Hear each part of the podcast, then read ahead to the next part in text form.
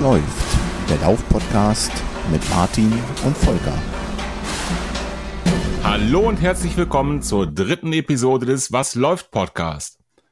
Ich begrüße alle Halbmarathonläufer, Marathonläufer, Ultramarathonläufer nicht. Denn in der heutigen Episode kümmern wir uns um Anfänger. Alle Themen, die Anfänger bewegen. Wir versuchen Fragen zu beantworten. Wir versuchen mit ähm, gefährlichem Halbwissen allen, die das Laufen starten wollen oder gerade dabei sind, das Laufen zu starten, ein bisschen auf die Sprünge zu helfen. Und jeder, der ein bisschen rechnen kann, weiß, zweimal gefährliches Halbwissen macht einmal ganzes Wissen. Und darum begrüße ich in Kassel Volker. Volker, was läuft bei dir? Hi Martin, bei mir läuft im Moment ja wahrscheinlich genauso wie bei dir nicht so wahnsinnig viel. Ich habe so ähm, verletzungsbedingt und auch krankheitsbedingt ein bisschen pausieren müssen. Äh, und da kam auch noch diese, dieser lästige Urlaub dazwischen, was auch der Grund ist, warum ihr, liebe Hörer, die Folge jetzt etwas verspätet hört. Wir haben uns ein bisschen Zeit gelassen, um mit Folge drei anzuschließen. Aber hier sind wir wieder und hoffen, eine spannende Folge für euch produzieren zu können. Martin, was läuft bei dir? Nix.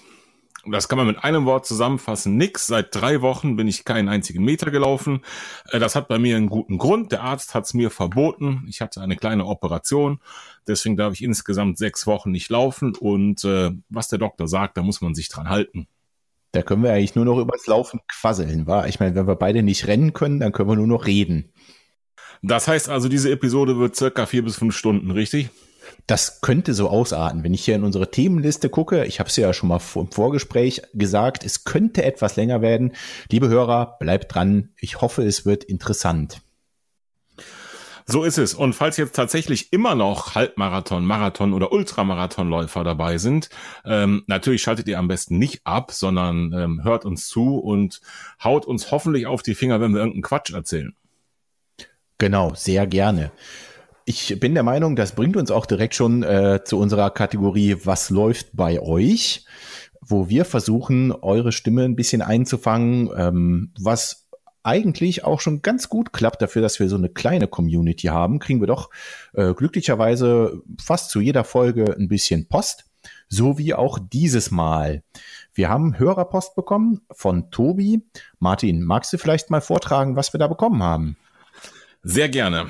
Also, Tobi schreibt, äh, also schreibt sehr viel. Ich lese mal ein paar Auszüge vor. Ich versuche das mal so ungefähr zusammenzufassen, damit der Inhalt nicht verloren geht.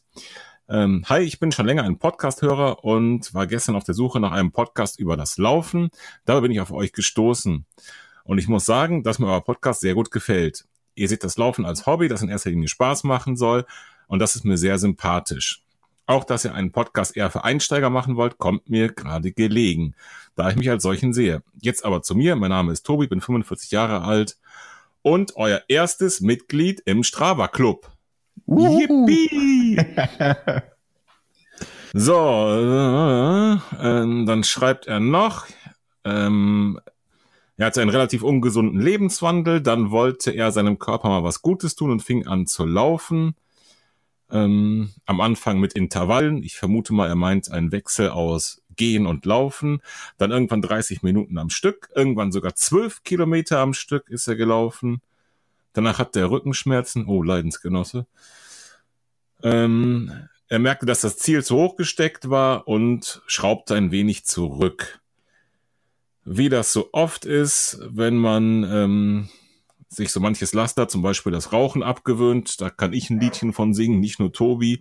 Hat auch Tobi erstmal wieder was zugenommen und ist nun bemüht, seine Fitness wieder auf Vordermann zu bringen und äh, ja, zum einen ähm, einen gesünderen Lebenswandel zu haben, auch ein paar Kilos abzunehmen und er strebt hier an, schreibt er, äh, äh, äh, mal einen Volkslauf mitzumachen, fünf Kilometer oder so und nicht als letzter ins Ziel zu kommen.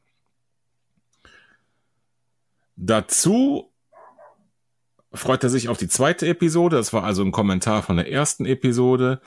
Ähm, und hat natürlich auch direkt Vorschläge für uns. Da haben wir ja explizit drum gebeten für weitere Themen. Und Tobis Vorschläge konkret sind Motivation, Wie hält man die Motivation hoch? Was kann man tun, wenn mal wieder der Schlendrian eintritt? Riesenthema, glaube ich, für fast alle Läufer, der innere Schweinehund. Absolut. Dann aus, Ausrüstung. Welche Ausrüstung ist für euch wichtig? Wann sortiert ihr aus? Schuhe zum Beispiel nach wie viel Kilometer? Was nehmt ihr zum Laufen mit? Dann vor dem Laufen, nach dem Laufen. Einlaufen, warm machen, den auslaufen, regenerieren. Was macht ihr so? Auch eine super Frage, finde ich. Und abschließend schreibt er noch, so, das soll es erstmal gewesen sein. Macht weiter so. Ich freue mich auf weitere Folgen. Schöne Grüße, Tobi. Und das Wichtigste, sonst hätte ich auch gar nicht angefangen zu lesen.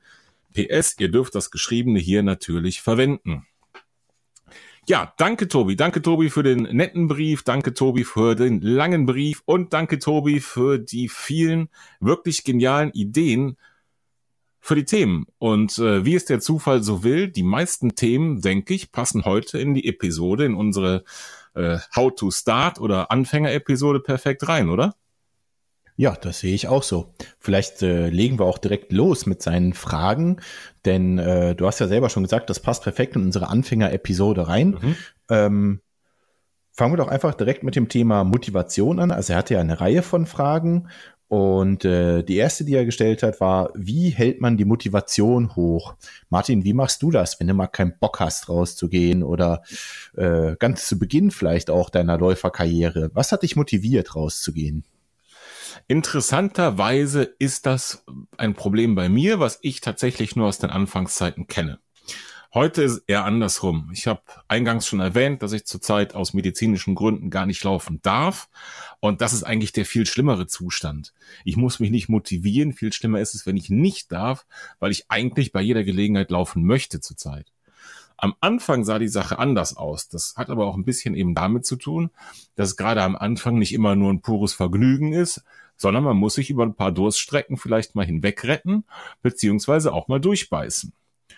Und bei mir persönlich war die Motivation, ähm, dass ich gesagt habe, du möchtest ein Ziel erreichen.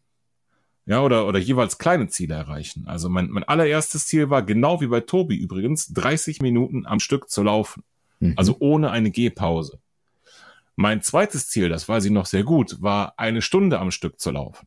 Mhm. Mein drittes Ziel, das weiß ich auch noch, als wäre es gestern gewesen, war zehn Kilometer am Stück zu laufen. Ja, man, man achte auf die Reihenfolge. Das hat damals länger als eine Stunde gedauert. Mhm. mein nächstes Ziel war da wieder ein Zeitziel, das weiß ich auch noch, als wäre es gestern gewesen, mal zwei Stunden am Stück zu laufen. Und mein, ja, immer noch letztes, bisher äh, zwar erreichtes, aber äh, ja, noch nicht ersetztes Ziel war es, einen Halbmarathon zu laufen. Okay. Und ich habe mich immer damit motiviert, wirklich Ziele zu haben, in kleinen Schritten Dinge, die man erreichen kann. Und das hat mich teilweise bei Wind und Wetter auch vor die Tür getrieben. Mhm. Wie ist es bei dir, Volker? Was motiviert dich? Also ich habe, ähm, ich sag mal, verschiedene Methoden, mich selbst so ein bisschen bei Laune zu halten, gerade beim Laufen. Und ich muss zugeben, ähm, es gibt schon mal den ein oder anderen Lauf, wo ich vor die Tür gehe und mir erstmal denke, oh, eigentlich hast du heute nicht so richtig Lust. Aber meist sind das die Läufe, wo man nach Hause kommt und sie waren Hammer. Sie haben einfach total Spaß gemacht und man hatte ein super Erlebnis draußen in der Natur. Nun gut, aber wie kriege ich den Arsch vor die Tür? Ähm, was mich von vornherein äh, beim Laufen motiviert hat, ist Musik oder Podcast. Hört uns zum Beispiel. Ähm, das äh, hat mich so ein bisschen abgelenkt in dem Moment, wo ich wirklich keinen Bock hatte, wo ich rausgegangen bin und mir dachte, oh nee, gerade überhaupt gar keine Lust. Und wenn mir dann einer die Ohren zuquasselt, ähm, kommt man so von selbst irgendwie in den Tritt, finde ich. Ähm, worauf er hier aber noch anspielt, und ähm, das passiert tatsächlich bei mir auch ab und an, ist der weltberühmte Schlendrian, wenn der sich einstellt. Ich meine, äh, fast jeder hat so eine, so eine Hausstrecke oder vielleicht auch am Anfang eine kleine Runde, die er dreht, um, um den Block oder weiß ich nicht, um die Häuserreihe. Und die habe ich bis heute noch. So eine äh, Hausrunde und mh, mm, manchmal wird's mir langweilig. Was kann man tun? Einfach mal zum Beispiel in die andere Richtung laufen. Also äh, man läuft immer dieselbe Richtung, die Runde. Wieso nicht mal in die andere Richtung rennen? Oder vielleicht mal einen kleinen Abzweig nehmen zwischendurch. Und nichtsdestotrotz, äh, zu allerletzt, ähm, was einen motivieren könnte, gerade vielleicht auch bei schlechterem Wetter, ist genau dann vor die Tür zu gehen. Sagen wir mal, es ist draußen total ungemütlich und kalt und windig, erst recht rauszugehen und zu laufen, weil wenn man dann nach Hause kommt, das Gefühl ist einfach unbezahlbar. Zumindest sehe ich das so. Ja, äh, so versuche ich meinem Schlendrian entgegenzuwirken. Ganz zu Beginn natürlich, zu, äh, ich sag mal, meinen Laufanfängen habe ich es genauso gemacht wie du, wie du das auch schon erklärt hast. Ich habe mir kleine Ziele gesteckt und die dann versucht, Schritt für mhm. Schritt zu erreichen. Also, das erste Mal waren es bei mir, ich weiß es nicht, vielleicht ähm, zwei Kilometer, die ich dann einmal so um, um Pudding oder um Block gelaufen bin. Und diese Runde habe ich mir mhm. fest vorgenommen, die schaffst du heute einmal komplett durchzulaufen, also ohne zu gehen. Und so habe ich mir das dann immer weiter gesteckt, bis ich dann halt auch an solche äh, Grenzen gekommen bin wie du. Ich versuche mal eine Stunde zu laufen, ich versuche mal zehn Kilometer zu laufen und so weiter und so fort. So lief das zu meinen Laufanfängen. Ja, ich denke, die Geschichten sind äh, leicht unterschiedlich, aber im Kern ist es doch immer dasselbe. Und ähm, was, was Tobi so schreibt, das, das läuft aufs Gleiche hinaus. Also Ziele setzen, die zu schaffen sind, kleine Ziele setzen. Er schreibt hier was von einem Volkslauf fünf Kilometer mit dem wahrscheinlich leicht ironischen Nachsatz, nicht als letzter durchs Ziel zu kommen. Das ist zum Beispiel, das ist zum Beispiel auch ein Ziel, an so einem Volkslauf teilzunehmen. Ich weiß, dass mein erster Volkslauf ähm, der war direkt über zehn Kilometer, also ich habe mich lange eigentlich davor gedrückt, in der Öffentlichkeit durch die Gegend zu rennen, ähm, dass das mir im Nachhinein einen unheimlichen Motivationsschub gegeben hat. Weil selbst wenn es ein kleiner Lauf ist, wie in diesem Fall, die Stimmung an der Strecke, äh, mit anderen zusammenlaufen, dass Leute einen anfeuern, dass man wirklich mal äh, auf der letzten Rille mit voll Power über so eine Ziellinie fällt und am Ende auch noch eine Urkunde irgendwie dafür kriegt, dass ich ausdrucken kann, äh, das hat mir unheimlichen Schub gegeben. War das bei dir ähnlich? Keine Frage. Das ist eine Riesenmotivation. Ähm, genau das Gefühl, was du gerade auch schon angesprochen hast, dass, dass die Leute einen förmlich durch die Strecke tragen mit der, äh, mit dem, mit dem Anfeuern und der Motivation der Leute. Es ist einfach immer eine Riesenstimmung, sei es noch so ein kleiner Dorflauf. Es macht einfach Spaß. Und ich finde, äh, was auch motivieren kann, ist, wenn man sich einfach zu so einem Wettkampf anmeldet und darauf hintrainiert. Man hat ein festes Ziel und weiß, ich möchte von mir aus nächsten Monat meinen 5-Kilometer-Lauf, meinen ersten Wettkampf laufen und das hält bei mir die Motivation doch auch deutlich hoch. Ob es jetzt ein Plan ist, den ich dahinter befolge oder nicht, ist er erstmal dahinter dahingestellt. Aber ich habe ein klares Ziel und ich weiß, zu diesem Zeitpunkt möchte ich diese fünf Kilometer laufen können und möchte vielleicht auch alles mal gegeben haben auf diesen fünf Kilometern. Wie du schon sagst, vielleicht auf der letzten Rille ins Ziel kriechen. Das ist eigentlich äh, eine schöne Motivation und wie gesagt, so ein Wettkampf ist einfach nochmal eine ganz andere Nummer. Der Hammer. Versucht's einfach mal. Genau. Gut. Ich würde sagen, da haben wir seine erste Frage eigentlich halbwegs abgearbeitet und so ein bisschen das Thema Motivation mal angeschnitten. Absolut. Seine zweite Frage ja, da versuche ich mich gerade so ein bisschen drum zu drücken. Ausrüstung, weil Ausrüstung ist natürlich ähm, ein Riesenthema, was wir uns eh für heute vorgenommen haben. Gut, schieben wir das hinten an. Dann hat er noch die Frage gehabt zum Thema vor dem Laufen und nach dem Laufen. Einlaufen, warm machen, dehnen, auslaufen, regenerieren. Das sind natürlich jetzt relativ viele Sachen, aber äh, was wir davon machen und in welchem Umfang. Machst du sowas? Läufst du dich warm? Ich habe es genau ein einziges Mal gemacht, dass ich mich warm gelaufen habe und äh, du hast die große Ehre, weil du warst dabei. Äh. Vor dem 10-Kilometer-Lauf in Mondorf letztes Jahr. Ah, stimmt. Da haben wir uns, glaube ich, so ein paar, keine Ahnung, fünf Minuten oder sowas warm gelaufen vorher. Und so vor Intervalleinheiten oder sowas, machst du das da oder machst du das auch nicht? Das ist bei mir Teil der Intervalleinheit, dass ich mich natürlich erstmal einlaufe. Ja klar, das auf jeden Fall. Also Aber vor normalem Laufen eigentlich nicht. Ja, bevor das eigentliche Intervall beginnt, auf jeden Fall, ja. Okay, also äh, mache ich auch so. Vorm Intervalllauf laufe ich mich auch warm. Und äh, ja, vorm 10-Kilometer-Wettkampf hast du auch schon gesagt, oder sagen wir mal einfach mal allgemein vor einem sehr schnellen Lauf. Also wenn ich jetzt wirklich ähm, ich sag mal so, an meine Kotzgrenze gehe beim Laufen. Mhm. Da macht es mit Sicherheit Sinn, sich aufzuwärmen, um die Muskulatur erstmal ein bisschen auf Betriebstemperatur zu bringen. Und wie, ähm, wenn in dem Fall äh, wie bei dem Weihnachtslauf in Mondorf, wo das nämlich war, der Lauf im Dezember, glaube ich, Anfang Dezember stattfindet und es eh sowas von knacke kalt draußen ist, da bekommt das Wort Warmlaufen auch direkt eine ganz andere Bedeutung. Weil sonst friert man ja in seinen wahrscheinlich dann doch zu dünnen Laufklamotten schon an der, an der Startlinie fest. Du sagst es. Da war es wirklich kalt, da hat es auch geschneit an dem Tag. Mhm. Mhm. Gut. Genau, und da kommt, bekommt das Wort Warmlaufen eine ganz andere Bedeutung. Und äh, denen, Volker. Ja, genau. Gutes Thema, wollte ich gerade ansprechen. Also ich mache so. Ich, ja, dein Thema, deswegen frage ich dich. äh, ich mache so, ich äh, dehne mich regelmäßig und zwar äh, definitiv nach jedem Lauf, äh, ganz konsequent. Das sieht immer bescheuert aus und am Anfang habe ich mich sehr dagegen gewehrt, weil äh, man hat immer diesen, oder ich zumindest habe immer diesen 90er Jahre Jogger äh, äh, vor Augen in seiner Sweatshirtjacke, der nach draußen geht und erstmal dehnt wie ein Weltmeister. Äh, mhm. Nein, danke. Brauche ich nicht. Ähm, und da sind zwei Fehler dabei. Richtig. Äh, Fehler Nummer eins. Einmal wäre, der Jogginganzug. korrekt. Und der zweite ist? Sich vor dem Laufen zu dehnen. Absolut richtig. Sehe ich ganz genauso. Also, es macht Sinn, äh, die Muskulatur nach dem Lauf zu dehnen. Und ähm, mir tut das auch gut, weil wenn ich zum Beispiel von längeren Einheiten nach Hause komme, dann habe ich wie so, ich sag mal, müde Beine, müde Füße. Und ähm, da ich prinzipiell äh, immer zu wenig Zeit habe, vor allem wenn man vier Stunden laufen geht oder sowas. Nein, Quatsch. Also worauf ich hinaus will, ist, ich, ich habe immer keinen Bock, mich dann hinzustellen und erst nochmal dann zu dehnen und zu machen und zu tun, bevor ich unter die Dusche kann. Also warum nicht beides verbinden? Ich stelle mich unter die Dusche und dehne dort meine Beine. Das funktioniert ganz prima und es ist eine astreine Zeitersparnis und man kann sich noch ein bisschen länger beplättern lassen in der Dusche. Also meine Empfehlung, dehnen ja, nach dem Lauf. Und wer so handhaben will wie ich und nicht noch verschwitzt irgendwo in der Gegend rumstehen will beim Dehnen, der macht es einfach unter der Dusche. Gut, der hat dann aber wahrscheinlich auch eine Wasserrechnung, so wie du. Sehr witzig. Mhm. Tatsächlich ähm, kommt hier mal wieder das gefährliche Halbwissen zum Einsatz, denn ich mache es etwas anders als du. Ähm, ich glaube, dass man sich vor dem Lauf nicht dehnen sollte, da sind wir uns einig. Das habe ich mehrfach gelesen in durchaus seriösen Quellen. Es hat einfach den praktischen Grund, da man den Muskel schon mal so an die Grenzen bringt und vorbelastet und damit das Verletzungsrisiko während des Laufens erhöht. Zum anderen soll man eben sowieso keine kalte Muskulatur dehnen. Von daher bietet sich der Zeitpunkt nach dem Laufen schon mal an. Das ist soweit auch in Ordnung.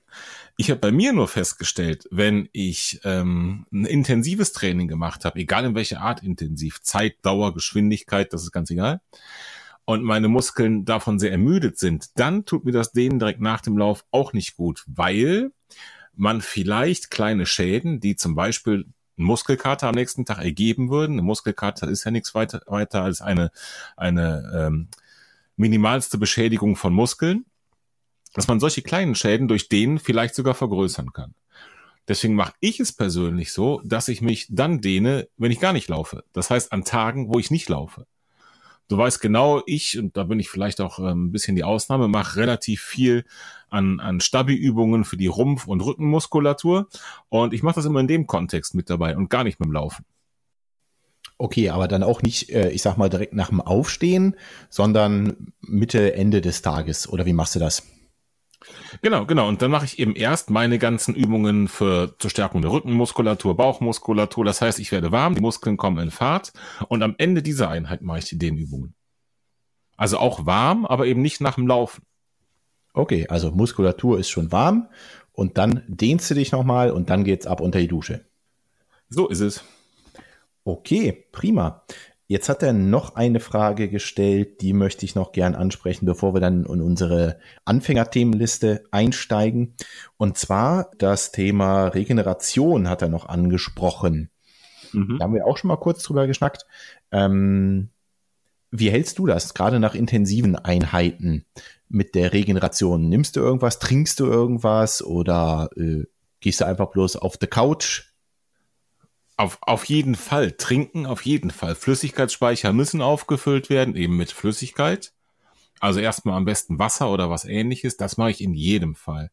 Wenn du auf irgendwelche magischen Dinge anspielst, Sportgetränke, äh, Kohlehydrate-Haushalt auffüllen, Eiweißhaushalt auffüllen oder solche Dinge, dann habe ich da kein Patentrezept parat. Das mache ich in der Tat nicht.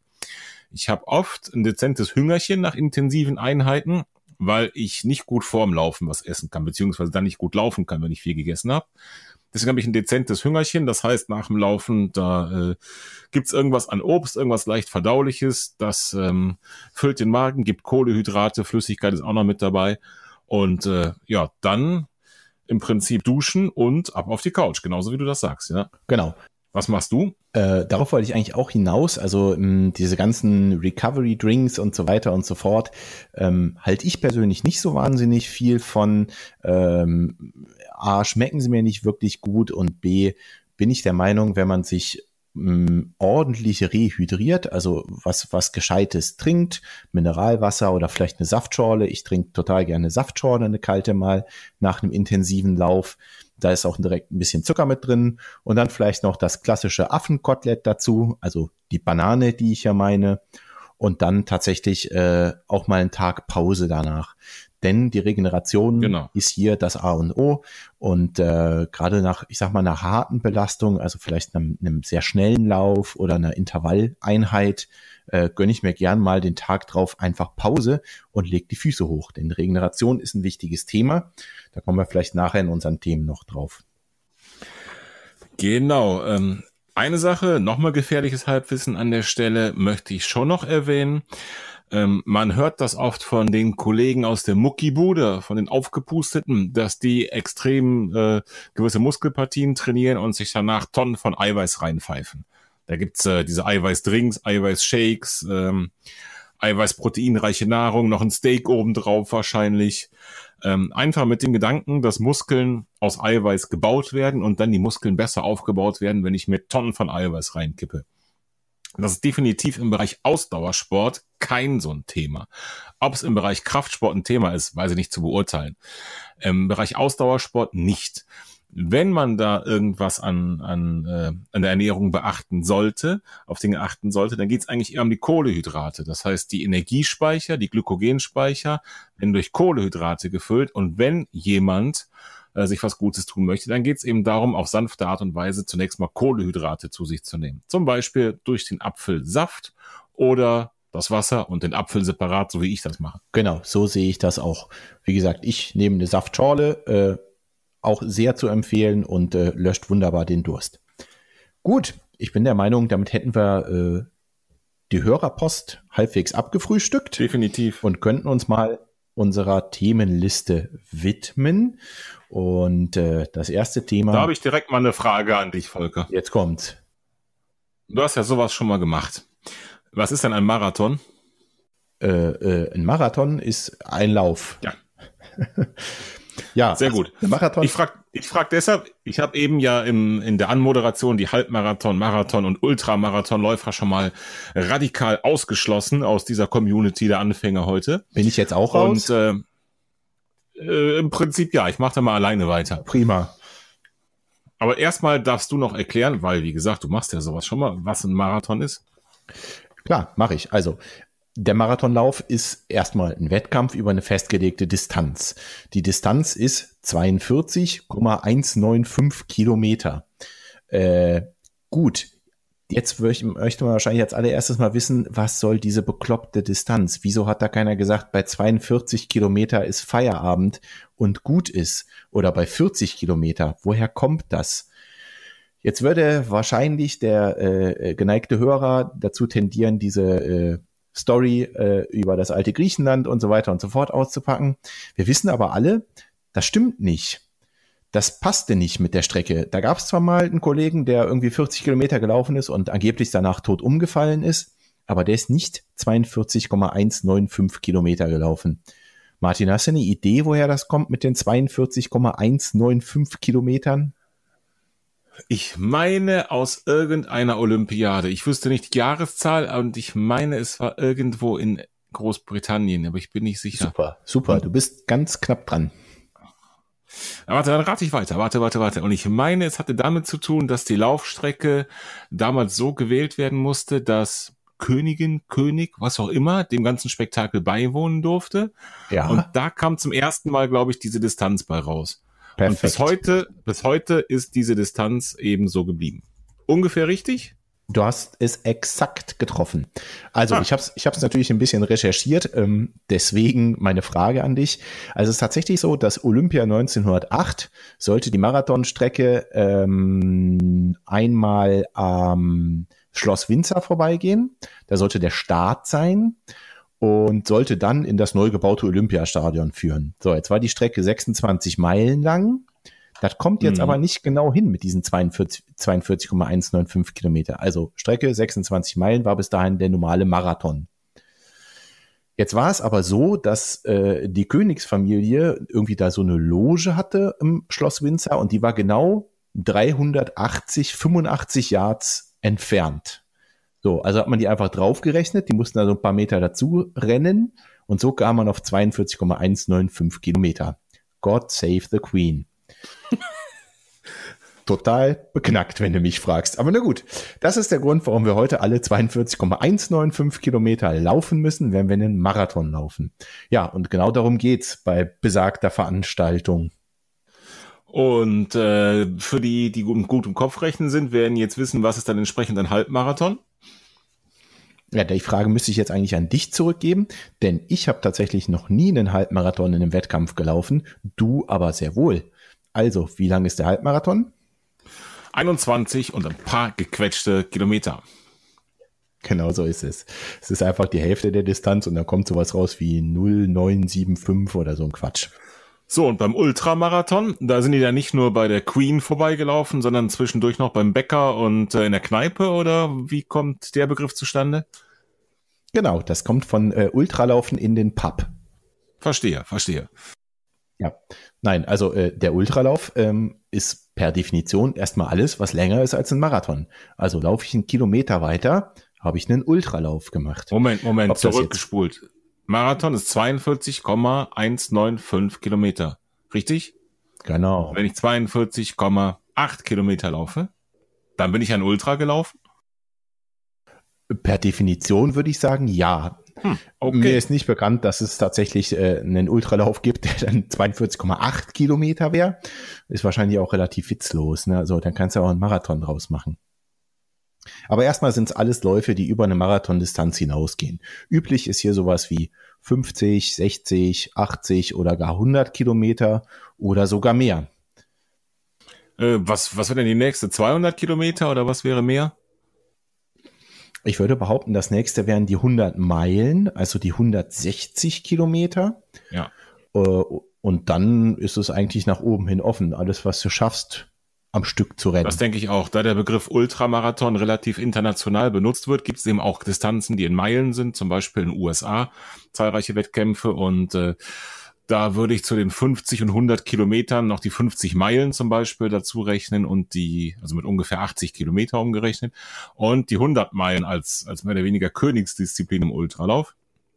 Kam ich jetzt gerade drauf, weil letztes Wochenende war der mit Sicherheit berühmteste 100-Meilen-Lauf der Welt in den USA, nämlich der Western States 100. Der erste also zumindest sagt man sich so, der erste ähm, Ultramarathon und 100 Meilenlauf, den es gab und der bis heute berühmteste und begehrteste.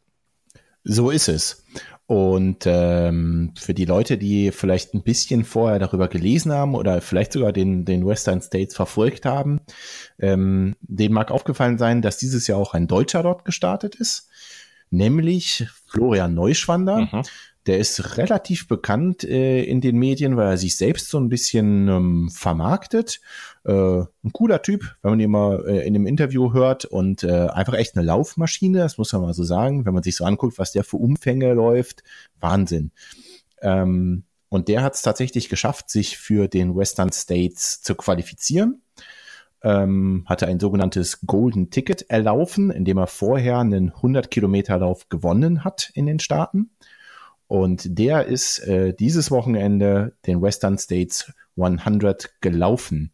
Hast du das ein bisschen verfolgt, Martin?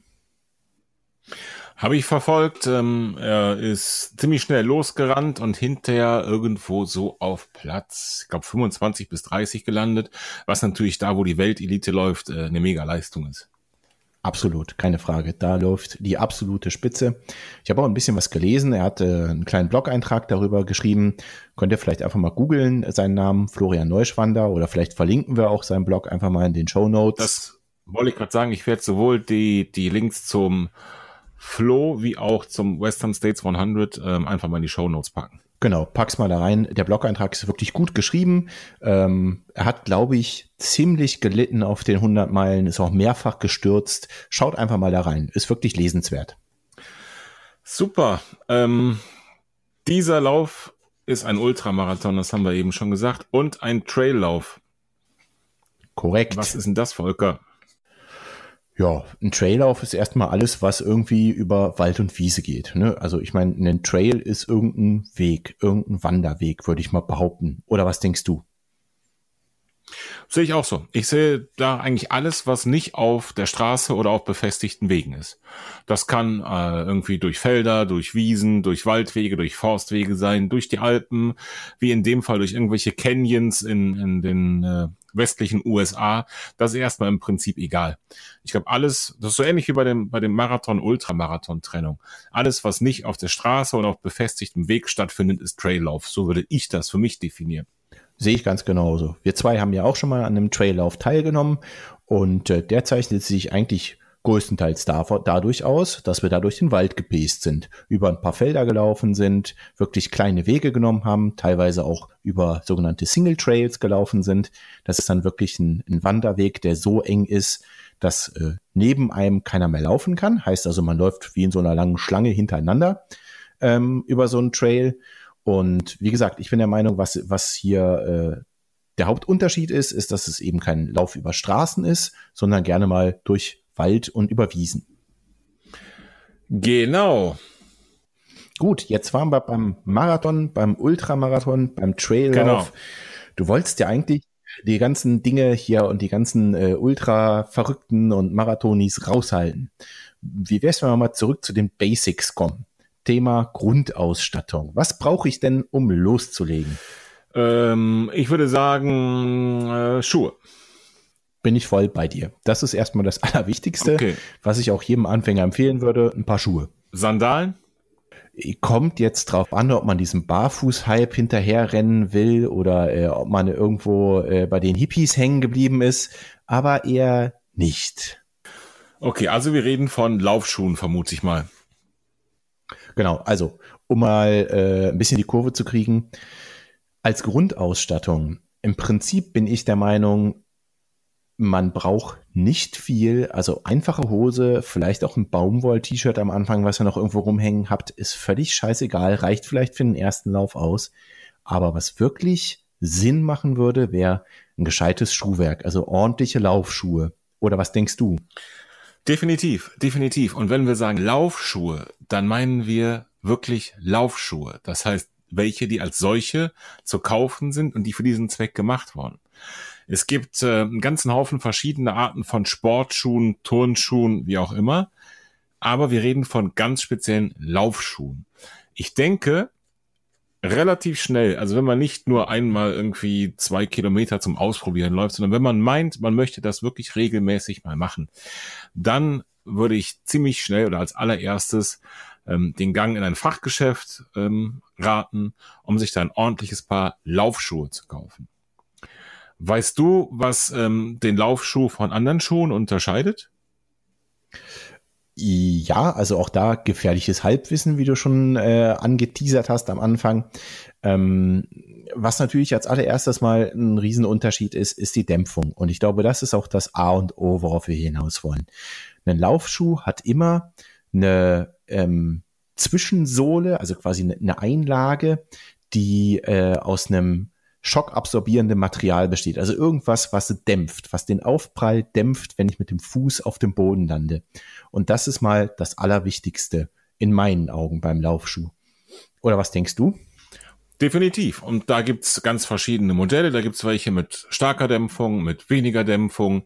Dann gibt es welche, die ähm, den Fuß relativ stark umfassen und äh, ja relativ starr halten und relativ äh, viel unterstützen. Dann gibt's Schuhe, die den Fuß weniger unterstützen. Also eine ganz große Palette an verschiedenen Schuhen. Alle haben sie gemeinsam, denke ich, dass sie eine, eine relativ robuste Außensohle haben aus Gummi, ähm, die also wirklich auch für all die Kilometer auf Straßen und natürlich auch auf Feldwegen und Schotter und sowas ähm, gemacht ist. Und eben eine gewisse Art, um Stöße abzufangen. Äh, wenn man jetzt mal von ganz extremen Beispielen, solchen Barfußschuhen, Minimalschuhen absieht, sind sie da alle sehr ähnlich. Trotzdem sind sie nicht nur in Farbe, Optik, Marke und Design unterschiedlich, sondern tatsächlich auch in, in der Bauart. Also wie viel wird der Fuß unterstützt, zum Beispiel im Fußgewölbe, wie breit ist der Schuh vorne, wie schmal ist der Schuh vorne geschnitten und so weiter und so weiter. Das kann, so meine Erfahrung, meine persönliche, so ein Anfänger auch schon mal verwirren, oder? So eine Vielfalt. Das verwirrt definitiv äh, jeden Anfänger und äh, wenn ich ganz ehrlich bin, überfordert es mich teilweise bis heute noch, denn es gibt einfach eine riesen Auswahl von Schuhen und ähm, da jetzt den richtigen sich rauszupicken, das, das funktioniert, glaube ich, nur, wenn man sich mal äh, professionell beraten lässt. Zumindest sehe ich das so. Ähm, deswegen der Appell, wenn ihr euch äh, dazu entscheidet, regelmäßig zu laufen, ein paar gute Schuhe aus dem Fachgeschäft ist hier mit Sicherheit das A und O. Lasst euch beraten, macht vielleicht auch eine Laufanalyse, denn ähm, es gibt hier, wie du ja schon angedeutet hast, durchaus unterschiedliche Modelle, die ein bisschen stabiler sind. Manche versuchen auch den Fuß ähm, bei der Abrollbewegung etwas zu unterstützen. Ich zum Beispiel neige dazu, mit einem Fuß etwas nach innen zu knicken. Das würde man dann ähm, also das ist die Pronation. In meinem Fall ist es so, dass ich etwas zu stark nach innen knicke. Nach innen knickt man immer beim Abrollen. Ähm, ich knicke etwas zu stark nach innen. Das heißt, mein Fuß muss da ein ganz klein wenig gestützt werden in dem einen oder anderen Schuh. All solche Dinge ähm, weiß man einfach als Anfänger nicht, wusste ich auch nicht, bis ich ins Laufgeschäft gegangen bin und mir einfach mal angeguckt habe, auch in Zeitlupe ansehen konnte, was ich wieder total spannend war, fand, ähm, wie mein Fuß beim Laufen abrollt, wohin der knickt und wie das aussieht. Deswegen ein paar gute Schuhe, damit tut ihr euch selber einen Gefallen und das erhöht auch einfach äh, den Laufspaß ungemein. Ich weiß, meine ersten Kilometer habe ich in so ein paar Discounter-Latschen zurückgelegt und als ich das erste Mal gescheite Laufschuhe anhatte, das war ein völlig neues Gefühl. Absolut, absolut. Sehe ich ganz genauso. Und wenn du sagst Fachgeschäft, ich möchte nochmal ergänzen. Lauf, Sport, Fachgeschäft nicht irgendein Sportgeschäft, sondern ein Laufsportfachgeschäft. Finde ich auch immens wichtig. Und ähm, wenn du sagst, ein paar gute Schuhe, heißt das, ich nehme einfach die teuersten aus dem Regal? Ähm, kannst du gerne machen, würde ich aber nicht so tun. Kommt jetzt immer darauf an, wie viel Geld du zum Fenster rauswerfen willst. Nein, also Spaß beiseite. Ein paar gute Schuhe, damit meinte ich einfach welche, die zu deinem Fuß passen. Also Absolut. du gehst ins Laufgeschäft und sagst, ich starte jetzt durch. Und dann wirst du da hoffentlich gut beraten. Man stellt dich vielleicht mal aufs Laufband. Ähm, jemand schaut sich an, wie kommst du mit deinen Füßen auf, knickst du in irgendeine Richtung. Dann kannst du verschiedene Schuhe anprobieren. Lasst euch nicht den erstbesten aufschwatzen, der muss es nicht sein. Du kannst verschiedene Schuhe anprobieren und der, der dir am meisten zusagt und in dem du auch sauber aufkommst und abrollst, der soll es sein. Was der letztendlich kostet, ist hier völlig egal. Und ob da jetzt Marke X, Marke Y oder Marke Z draufsteht, ist auch erstmal völlig egal. Richtig. Und ähm, ich kann nur empfehlen, Abstriche bei der Optik zu machen ähm, und nicht dann irgendwie zu sagen, ich nehme doch den anderen Schuh, der hier und da ein bisschen gedrückt hat, weil er schicker auszieht. Das zahlt sich unterm Strich nicht aus. Spätestens, wenn man einmal schön durch den Modder gerannt ist, ist die Optik eh egal an der Stelle. Ähm, wie viel Geld schätzt du, muss man da ungefähr einplanen oder mitnehmen? Ich sag mal so, um die 100 Euro werden es werden. Ähm, ich denke auch. Mit ein bisschen Glück schafft man ein Vorjahresmodell zu erwischen. Die äh, sind genauso gut wie das aktuelle Modell. Sie sind halt bloß aus dem Sortiment rausgeflogen, weil sie durch eine neue Version ersetzt wurden. Ähm, da kann man schon mal ein Schnäppchen schlagen. Also ich habe auch mal nur 70 Euro für einen Laufschuh ausgegeben, mhm. ähm, weil er eben einfach ein Vorjahresmodell war, Restbestand war und damit die Farbe auch egal war, habe ich ihn für 70 bekommen. Also plant mal so ungefähr 100 Euro ein. Ich denke auch, vielleicht sogar ein bisschen drüber. Ähm, ihr werdet hinterher feststellen, wenn ihr ähm, den gleichen Schuh irgendwo im Internet sucht, wird er deutlich günstiger sein. Das ist völlig richtig so meiner Meinung nach, denn ihr kriegt hoffentlich, dann seid ihr im falschen Geschäft, eine zeitaufwendige und äh, sehr detaillierte und fachliche Beratung. Und ich finde, gerade am Anfang, also mindestens beim ersten Paar Laufschuhe, da muss es das einfach wert sein. Absolut, sehe ich ganz genauso. So, und dann, was brauche ich noch außer ein paar Laufschuhe? Mm, erstmal eigentlich nix. Du hast es selber gesagt, ähm, an der Kleidung kann man erstmal, glaube ich, das nehmen, was man sowieso hat. Irgendein T-Shirt vielleicht. Also jetzt haben wir gerade Sommer, wir haben äh, Ende Juni und äh, da würde wahrscheinlich keiner in langer Hose und Pullover irgendwie Sport machen wollen, sondern es würde sich anbieten, irgendwie eine kurze Hose, eine Sporthose, die man eh hat und vielleicht irgendein T-Shirt zu nehmen. Ähm, wenn man jetzt im Winter starten möchte, sieht die Sache natürlich anders aus, klar. Die ganz harten machen es auch in kurzer Hose, bitteschön. Ähm, da müsste man vielleicht irgendwie nach einer langen Sporthose oder Trainingshose oder doch der Jogginganzughose ähm, tatsächlich Ausschau halten im Schrank und dann vielleicht mit sowas starten. Natürlich kann man sich auch da von Anfang an die mega Supermarken Hightech-Kleidung zulegen äh, macht einen aber A, keine Sekunde schneller und B, ist es unter Umständen eine Fehlinvestition, wenn man hinterher feststellt, dass man doch vielleicht äh, was anderes machen möchte oder vielleicht doch diese Art von Kleidung gar nicht braucht. Denn ich glaube, das ist ein Thema, da muss man sich rantasten. Ähm, die Frage, bei welchem Wetter ziehe ich eigentlich was an, ähm, die muss man für sich selbst bewerten und erstmal rausfinden. Da sind wir zwei zum Beispiel total unterschiedlich, oder? Absolut. Ich habe das Gefühl, du hast eigentlich immer Hitze von uns beiden und ich äh, fröstel dann doch eher schneller. Aber äh, auch da ähm, gehen wir davon aus, ihr startet jetzt im Winter. Guckt beim Discounter nach, nach irgendwas, was irgendwie zum Laufen taugt. Äh, gerade zu Beginn muss es hier mit Sicherheit nicht die Markenklamotte sein, wie du schon sagtest. Auf jeden Fall. Gut, jetzt habe ich viel Geld in Laufschuhe investiert.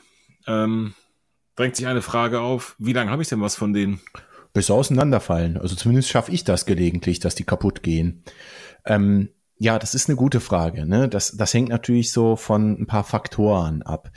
Ähm, du machst das, glaube ich, genauso wie ich. Wir ähm, haben ja unsere Schuhe quasi in äh, dieser App von unserer Uhr hinterlegt und können dann immer nach dem Lauf die Schuhe zuordnen. So sehen wir quasi, wie viele Kilometer die Schuhe schon mitgemacht haben. Und ähm, jetzt kommt es ein bisschen auf den Schuh an, bin ich der Meinung, wann der tatsächlich platt ist.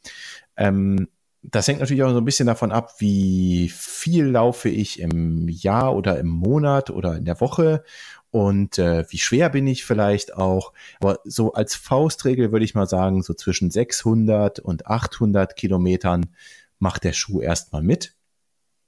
Laufe ich jetzt nicht so wahnsinnig viel, äh, im Jahr würde ich ihn, ich würde mal sagen, spätestens nach drei Jahren mal austauschen, ähm, da natürlich die Materialien, also gerade diese dämpfende Schicht im Schuh, das ist häufig äh, EVA, also Kunststoff, ein dämpfender, ähm, der wird irgendwann müde.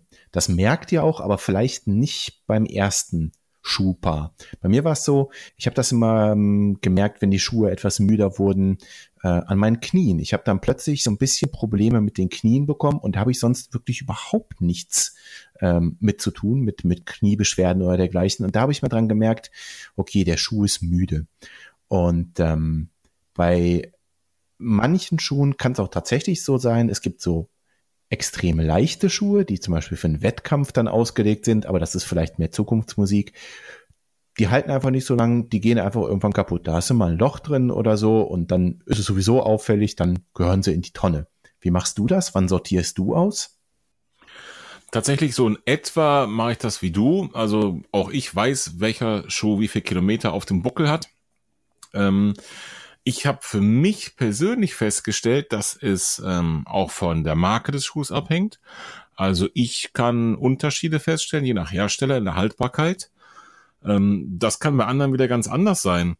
Ich denke, es hat, es hat viel damit zu tun, erstmal, wie gut der, der Schuh zum Fuß und zum Läufer passt. Wenn man ähm, den Schuh zum Beispiel sehr einseitig abläuft, nur mal als, als ein Beispiel, die Sohle sehr einseitig abläuft, dann ist man halt schneller einfach an dem Punkt, wo das Gummi an der Stelle weg ist.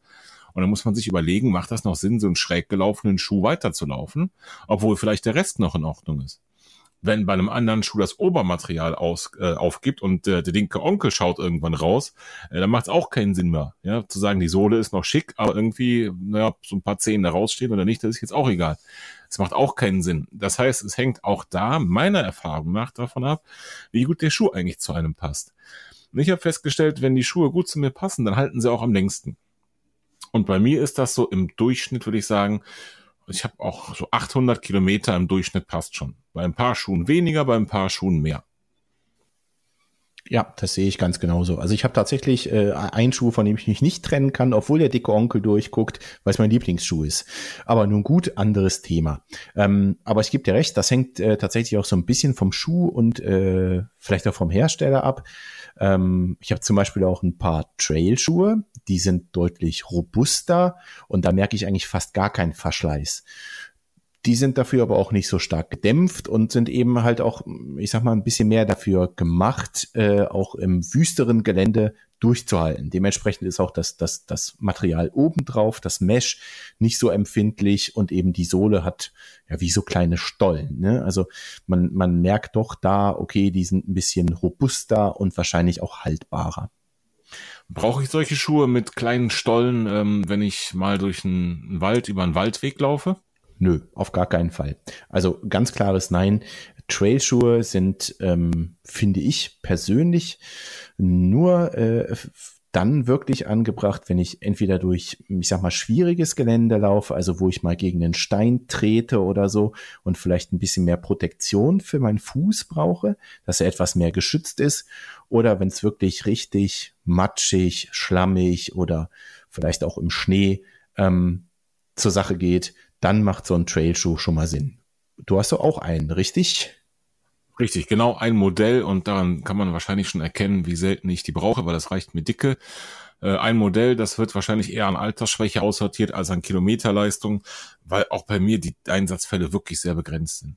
Wenn wirklich Schnee liegt bei uns oder es richtig matschiges Wetter ist und ich möchte quer durch den Wald laufen, also ohne die Wege zu benutzen, dann brauche ich diesen Schuh, aber sonst eigentlich nicht. Ja, sehe ich ganz genauso. Gut. Okay. Jetzt habe ich die richtigen Schuhe an den Füßen, ähm, das T-Shirt an oder für dich die Pudelmütze und den langen Pulli. Ähm, wie geht's jetzt los? Was sind die ersten Schritte? Ich würde sagen, rausgehen und loslaufen. Sehr gut. Wie weit kommt man da so? Also ich bin das erstmal nicht so weit gekommen. Das hatten wir in der ersten Folge schon abgehandelt. Ähm, ich nehme an, du bist direkt den ersten Halbmarathon gelaufen. Also vor die Tür, äh, in Unterhose und sonst nichts. Ach nee, Schuhe hattest du auch an und dann Halbmarathon, richtig? Genauso war es in meinen kühnsten Träumen. Die Realität sah anders aus. Und wie sah die aus? Du weißt, du weißt, ich wohne auf dem Berg. Das heißt, die Realität war so, dass es zunächst natürlich bergab ging, egal wo man losläuft. Wenn man auf dem Berg wohnt, geht es zuerst bergab. Und ich dachte, wow, das klappt, das läuft wie am Schnürchen, bis der Berg zu Ende war und die erste Steigung kam. Da habe ich dann im allerersten Lauf das allererste Mal gelernt, dass es immens wichtig ist, mit den Kräften zu haushalten, gerade am Anfang, und dass man gut daran tut, einfach langsam loszulaufen und nur kurze Abschnitte zu laufen am Anfang. Was du natürlich in deinem ersten Lauf direkt in Perfektion gekonnt hattest und deswegen konstant den ersten Berg hochgelaufen bist, richtig? Natürlich nicht. Ähm, was ich dann gemacht habe, nachdem ich die, die erste bittere Erfahrung dazu dem Thema gemacht habe, ist mir tatsächlich da mal anzuschauen, wie schlagen das andere vor und je nachdem, von welcher sportlichen Basis, das muss man fairerweise dazu sagen, man startet. Und äh, bei mir war die Basis null, null bis irgendwo im negativen Bereich. Ähm, dann macht es Sinn, einfach mit ähm, Intervallen anzufangen. Das heißt, man läuft eine Minute oder 500 Meter oder was auch immer für, für eine definierte Einheit und ähm, geht dann erstmal ein paar Schritte. Ja, also dann wirklich im Wechsel mit, mit zügigem Gehen macht man immer abwechselnd, läuft man ein Stück und geht ein Stück. Wenn ich sage gehen, heißt das nicht irgendwie ähm, rumschluften, spazieren gehen, sondern es kann ruhig auch mit Vorwärtsbewegung sein, dass man immer noch zügig geht. Dass der, dass der Puls nicht ganz in den Keller geht, das soll also keine Erholung sein, sondern nur einen wieder so weit bringen, dass man wieder äh, den Puls runter hat und neue Kräfte hat, um die nächste Stückchen wieder zu laufen. In welchen Zeitabständen man das macht am Anfang, ist, glaube ich, ziemlich individuell. Also manche müssen mit einer Minute laufen anfangen, manche können direkt fünf Minuten, äh, manche, die vielleicht irgendwo sehr sportlich aktiv sind und eine andere Ausdauersportart gemacht haben, die schaffen es vielleicht beim ersten Lauf 30 Minuten oder eine Stunde zu laufen. Jeder eben so, wie er meint. Wichtig ist einfach, nicht so lange laufen, bis nichts mehr geht. Genau, dem kann ich mich nur anschließen. Also, dann äh, trabe ich da los und dann komme ich an die erste Steigung und dann gehe ich. Und dann gucken mich alle blöd an oder was? Äh, so ist es leider. Es werden dich Leute blöd angucken. Und was mache ich da? Äh, freundlich zurückgucken und grüßen. Das habe ich irgendwann gemacht. Hervorragend. Es ist natürlich ein, ein verwirrendes Bild, das glaube ich, kann ich verstehen. Ne? Bei mir war es definitiv so ein, ein unsportlich aussehender, von weitem, Kerl geht den Berg hoch mit einem völlig durchgeschwitzten Baumwoll-T-Shirt. Ja, wie soll denn das auch aussehen, Volker?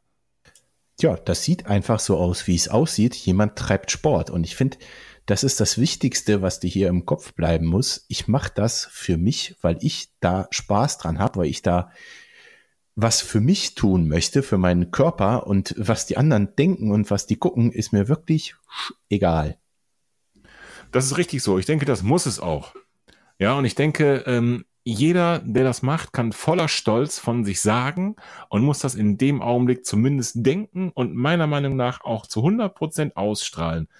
Jeder Schritt, den man macht, egal ob gehen oder laufen, ist besser als auf dem Sofa zu sitzen.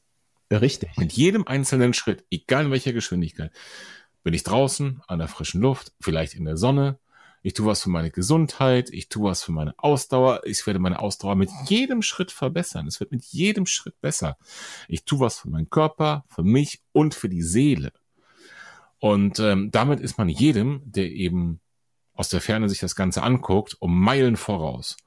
Und mit der Einstellung denke ich, äh, fällt es dann doch leicht, die, die vielleicht kritischen Blicke, manchmal ist es auch nur der Neid der anderen zu ertragen. Absolut, sehe ich ganz genauso. Ich glaube auch, dass es, äh, dass viel Neid dabei sein wird, einfach allein durch den Fakt, dass äh, man selbst den Arsch hochgekriegt hat. Ja, also äh, dem Moment, in dem ich rausgehe und meine ersten Meter laufe, bin ich Läufer. Ich habe es geschafft. Ich habe den Arsch hochgekriegt. Ich bin genauso Läufer, wie du Läufer bist, Martin der einen Halbmarathon laufen kann. Ich bin genauso Läufer, wie ich ein Läufer bin, der auch mal einen Marathon läuft. Und das ist das Allerwichtigste. Und wie Tobi, der gerade für seinen 5-Kilometer-Lauf trainiert. Exakt, so ist es. Ich habe eben schon mal gesagt, ähm, nur nicht zu schnell angehen. Nicht bis zur Erschöpfung laufen und dann auf dem Zahnfleisch nach Hause kriechen. Ähm, wie erkenne ich denn, ob ich im richtigen Tempo unterwegs bin? Ja, das große Thema hier ist Laufen ohne Schnaufen. Ähm, was meine ich damit? Man sagte mal so lapidar, mm, man soll sich noch unterhalten können, um in diesen ähm, Ausdauerbereich zu kommen. Das passt auch ganz gut. Also wenn ich noch halbwegs entspannt mit jemandem quatschen kann, äh, ohne immer wieder nach äh, Luft ringen zu müssen, dann seid ihr eigentlich schon in der richtigen Intensität. Das passt auch soweit. Ein kleiner Tipp vielleicht von mir noch am Rande, hm, wie ich das mache. Also im Normalfall laufe ich nach Puls, aber was ich ab und an mal mache, um zu gucken, ob ich hier im richtigen Tempo bin, weil ich nicht permanent auf die Uhr gucken will, ist, ich nehme einfach mal drei Atemzüge, die ich nur durch die Nase einatme. Wenn ich das locker hinbekomme, ohne in Atemnot zu geraten, weiß ich ganz genau, ich bin in diesem gemütlichen Grundlagenausdauertempo, wo ich eigentlich auch hin will. Wie machst du das? Laufen ohne zu schnaufen ist auch das, das Stichwort, was ich genannt hätte. Ähm, wie man das macht, wie man sich selbst da kontrolliert und was man da sozusagen als Maßstab anlegt, das kann vielfältig sein. Deine drei Atemzüge sind auf jeden Fall eine Geschichte und einfach die, die Frage, könnte ich mich unterhalten beim Laufen? Ja, keinen Podcast aufnehmen, keinen Roman vorlesen, das, das kann keiner. Warum auch? Aber könnte ich eben mehr als so zwei, drei Wortsätze rausbringen? Ja, das ist ganz entscheidend. Mit Ja oder Nein antworten, das kann ich auch, wenn der Puls auf Anschlag ist. Das meine ich nicht. Sondern wirklich eine Konversation führen. Wenn man, führen. Wenn man das hinkriegt, glaube ich, ist man im guten Tempo unterwegs. Und äh, du weißt genau, was ich mache, wenn ich das gerne mal prüfen möchte und ich habe keinen Laufpartner. Dann schnappe ich mir mein Handy und quatscht einfach mal eine Runde. Genau, ruf dich an von unterwegs. Genau Warum eigentlich auch nicht? Könnt ihr ja auch so machen. Vielleicht ist das auch einfach die Lösung. Quatscht eine, eine WhatsApp-Sprachnachricht, im Zweifel vielleicht an uns oder äh, ruft irgendwen über Video an, was auch immer. Lasst euch was einfallen. Sehr gut. Ich werde deine Handynummer in die Show Notes packen, dann kann jeder dich anrufen demnächst, oder? Gute Idee. So machen wir das. Ne, vielleicht nimmt er auch einfach bloß eine Nachricht auf, die wir hier mal einspielen könnten. Genau. Ähm, gut, also ganz wichtig, nicht zu intensiv, die richtige Intensität, eine Konversation muss irgendwo möglich sein. Ähm, ja, du hast das schon gut beschrieben mit den drei Atemzügen. Das passt so. Ähm, über den inneren Schweinehund haben wir eben schon mal gesprochen. Ich glaube, das, das brauchen wir jetzt nicht, nicht wieder machen. Ähm, das war aus der Historie bedingt eigentlich so eine Phase bei mir, wo es eigentlich am schwierigsten war, gegen den inneren Schweinehund anzukommen. Wo man wirklich sagt, ich möchte jetzt mal da aus dieser, aus dieser Phase, wo es eher ja, vielleicht auch unangenehm ist, irgendwo gesehen zu werden, da rüberkommen und dann irgendwo hinkommen zu einem Ergebnis, wo man denkt, man würde jetzt mal wirklich laufen. In der Phase war es für mich am schwierigsten, den Schweinehund zu überwinden. Deswegen haben wir eben schon gesagt, ähm, habe ich mir auf jeden Fall, und das hast du auch gemacht, und Tobi beschreibt dasselbe in seinem, in seinem Hörerbrief, es ist wichtig, irgendwelche Ziele zu haben. Und mein erstes Ziel war, 30 Minuten am Stück zu laufen. Was war deine erste, deine erste äh, ja, Zeit- oder Distanzvorgabe konkret? Du hast so eine Runde um, um Block oder irgendwas gerade genannt. Was war das in etwa? Wie lang oder weit? Das waren ungefähr zweieinhalb Kilometer. Das war so eine, so eine Runde, die ich um ein großes Feld drehen konnte. Und äh, ja, wie gesagt, das waren so ungefähr zweieinhalb Kilometer. Wie lange habe ich dafür gebraucht? Oh, lange, ich weiß es nicht mehr. Bestimmt 25 Minuten, vielleicht auch eine halbe Stunde. Okay, ähm, wenn wir das mal so als Hausnummer nehmen, 30 Minuten einfach. Wie schaffe ich das denn von diesen Intervallen gehen, laufen, gehen, laufen, irgendwann mal dahin zu kommen, dass ich 30 Minuten am Stück laufen kann? Ja, im Prinzip genau damit, was du schon gesagt hast. Ne? Also wichtig ist am Anfang, wenn ich das nicht schaffe, diese 30 Minuten zu laufen, das schaffen, glaube ich, die wenigsten direkt zu Beginn, dann einfach erstmal Gehpausen einlegen und dann nach und nach äh, mehr laufen und weniger gehen. Du weißt ja oder hast schon mal angedeutet, dass ich eher so der Bücherwurm bin. Also ich habe das eine oder andere Bücherlein zu Hause zum Thema Laufen und habe da einfach mal nachgeguckt, was äh, die Experten da vorschlagen. So ein Einsteigerplan. Das hieß jetzt hier, glaube ich, Einstieg vom, vom äh, Gehen zum Joggen. Und da ähm, wird genau das vorgeschlagen, was wir schon gesagt haben. Also Beispiel, ich gehe jetzt zwei, vielleicht auch dreimal die Woche vor die Tür, dann laufe ich, also jogge ich zwei Minuten und dann gehe ich eine Minute. Und dann wiederhole ich das so oft wie ich kann, vielleicht am Anfang fünfmal, dann vielleicht sechsmal, siebenmal und so weiter und so fort. Dann vielleicht noch als zweite Einheit einfach eine Einheit, in der ich nur gehe, also so eine Walking-Einheit über, ich sag mal, 20 Minuten. Und dann versuche ich diese, dieses Verhältnis immer ein bisschen mehr zum Laufen hin zu, zu verschieben. Also ich versuche etwas länger zu laufen und weniger zu gehen und dafür aber weniger Wiederholungen zu machen. Also Beispiel, ich habe jetzt geschafft, neunmal zu wiederholen, dass ich zwei Minuten jogge, eine Minute gehe. Versuche ich vielleicht in zwei oder drei Wochen, wenn ich mich etwas mehr daran gewöhnt habe, an das Pusten und Schnaufen draußen, versuche ich einfach mal drei oder vier Minuten zu joggen und eine Minute zu gehen und dafür aber vielleicht etwas weniger Wiederholungen zu machen. Ich denke, das ist einfach ein, ein ganz guter Einstieg, um langsam dahin zu kommen, sich an äh, das Gefühl zu gewöhnen, längere Zeit zu laufen. Wie hast du das am Anfang gemacht? Im Prinzip ganz genau so, wie du das beschreibst. Ich habe das genauso gemacht. Ich habe mich da langsam rangetastet mit diesen Intervallen und äh, selbst auf diesem ersten Ziel, 30 Minuten am Stück zu laufen, wieder Etappenziele gehabt. 10 Minuten am Stück zu schaffen, 15 Minuten am Stück zu schaffen, 20 Minuten am Stück zu schaffen und so weiter und so weiter. Das finde ich auch eine gute Idee. Also kleinere Ziele stecken, finde ich eine ganz prima Sache, dass, dass, äh, dass du das jetzt noch erwähnst, äh, finde ich gut. Ich glaube, das ist wichtig, dass wenn man äh, diese 30 Minuten vielleicht noch nicht am Stück schafft oder das für einen eigentlich unerreichbar wirkt am Anfang, am Anfang, dass man das in kleinere Etappen runterbricht. Wie du schon sagst, dass man vielleicht mal erstmal versucht, die zehn Minuten am Stück durchlaufen zu können. Richtig. Ähm, was mir dazu gerade noch einfällt, in dieser ganzen Phase, da ist mir wirklich damals extrem aufgefallen, gut, ich bin auch mit massig Übergewicht in meine Läuferkarriere gestartet, dass dann irgendwann, also am Anfang konnte ich da auch eine Verbesserung wirklich bemerken. Das heißt, ich bin ein paar Minuten gelaufen und dann gegangen, wieder ein paar Minuten gelaufen, dann nächstes Mal eine Minute mehr gelaufen, wieder eine Minute mehr und ich habe immer gesehen, boah, das läuft, das, das, das geht von alleine, das wird von alleine besser. Und irgendwann, da kam es aber irgendwie, dass es mal so hier und da zwackte, dann tat mal der Fuß weh, dann tat mein Knie ein bisschen weh, dann tat meine Hüfte ein bisschen weh, äh, vielleicht auch sogar im Kreuz. Ähm, ich habe das Gefühl gehabt, da kam irgendwann so eine kleine Durststrecke, wo mein Körper mir irgendwie sagen wollte, na, die ganzen Jahre oder Jahrzehnte davor auf dem Sofa, das war doch irgendwie cooler. Ähm, kannst du dich an sowas auch erinnern, dass es da auch so, ich sag mal, Wehwehchen gab in der Anfangszeit? Also in meiner Anfangszeit tatsächlich nicht so wahnsinnig viel.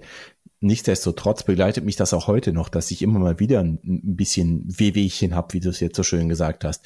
Also klar, es zwackt mal was, es zwickt mal was, es tut mal hier ein bisschen was weh und ähm, was, was mache ich jetzt damit? Also gerade ganz am Anfang hat man vielleicht noch nicht so mh, hm, das Körpergefühl dafür entwickelt. Ist das jetzt was Ernsthaftes? Bin ich jetzt verletzt? Muss ich zum Arzt gehen? Oder äh, ist es vielleicht einfach bloß der Muskelkater von der letzten Einheit, wo ich es vielleicht etwas übertrieben habe? Ähm, wie kann ich das unterscheiden? Ja, gute Frage, die ich mir damals gestellt habe und die ich mir heute auch wirklich noch oft stelle ich glaube, man kriegt mit der, mit der Zeit ne, ein bisschen Gefühl dafür, was ist Muskelkater und wo tut irgendwas ernsthaft weh. Natürlich erst dann, wenn man ein paar Muskelkater gehabt hat. Muskelkater kommt in der Regel am nächsten Tag oder irgendwie mit einem zeitlichen Abstand zu der Belastung und ist eine Geschichte, die auch relativ schnell wieder von alleine verschwindet. Ähm, genauso wie darüber, was am nächsten Tag kommt und wieder geht, sollte man sich, glaube ich, auch nicht so viele Gedanken um Dinge machen, die einem so in den ersten paar Schritten, wenn man sich auf den Weg macht, auffallen. Ähm, ich glaube, das sind so Dinge, wenn man irgendwie gerade kalt oder auch in der Kälte startet, dann muss die ersten paar Schritte hinter sich bringen, da muss der Körper auch erstmal warm werden. Wir hatten immer das Thema Warmlaufen. Da kann es auch schon mal hier und da zwicken. Ich glaube, wo man wirklich einen Zusammenhang feststellen kann zwischen der Belastung, also wenn man ein paar Meter schon draußen sich warm gelaufen hat und dann tritt irgendwo ein Problem auf oder es wird schlimmer, was schon vorher aufgetreten ist. Ich glaube, dann muss man vielleicht mal genauer hinschauen und gucken, hm, ist da irgendwas im Argen? Sollte ich vielleicht mal ein bisschen Pause machen, mal die Füße hochlegen oder mir das Ganze mal näher angucken? Also mache ich es zumindest persönlich. Absolut, gebe ich dir recht.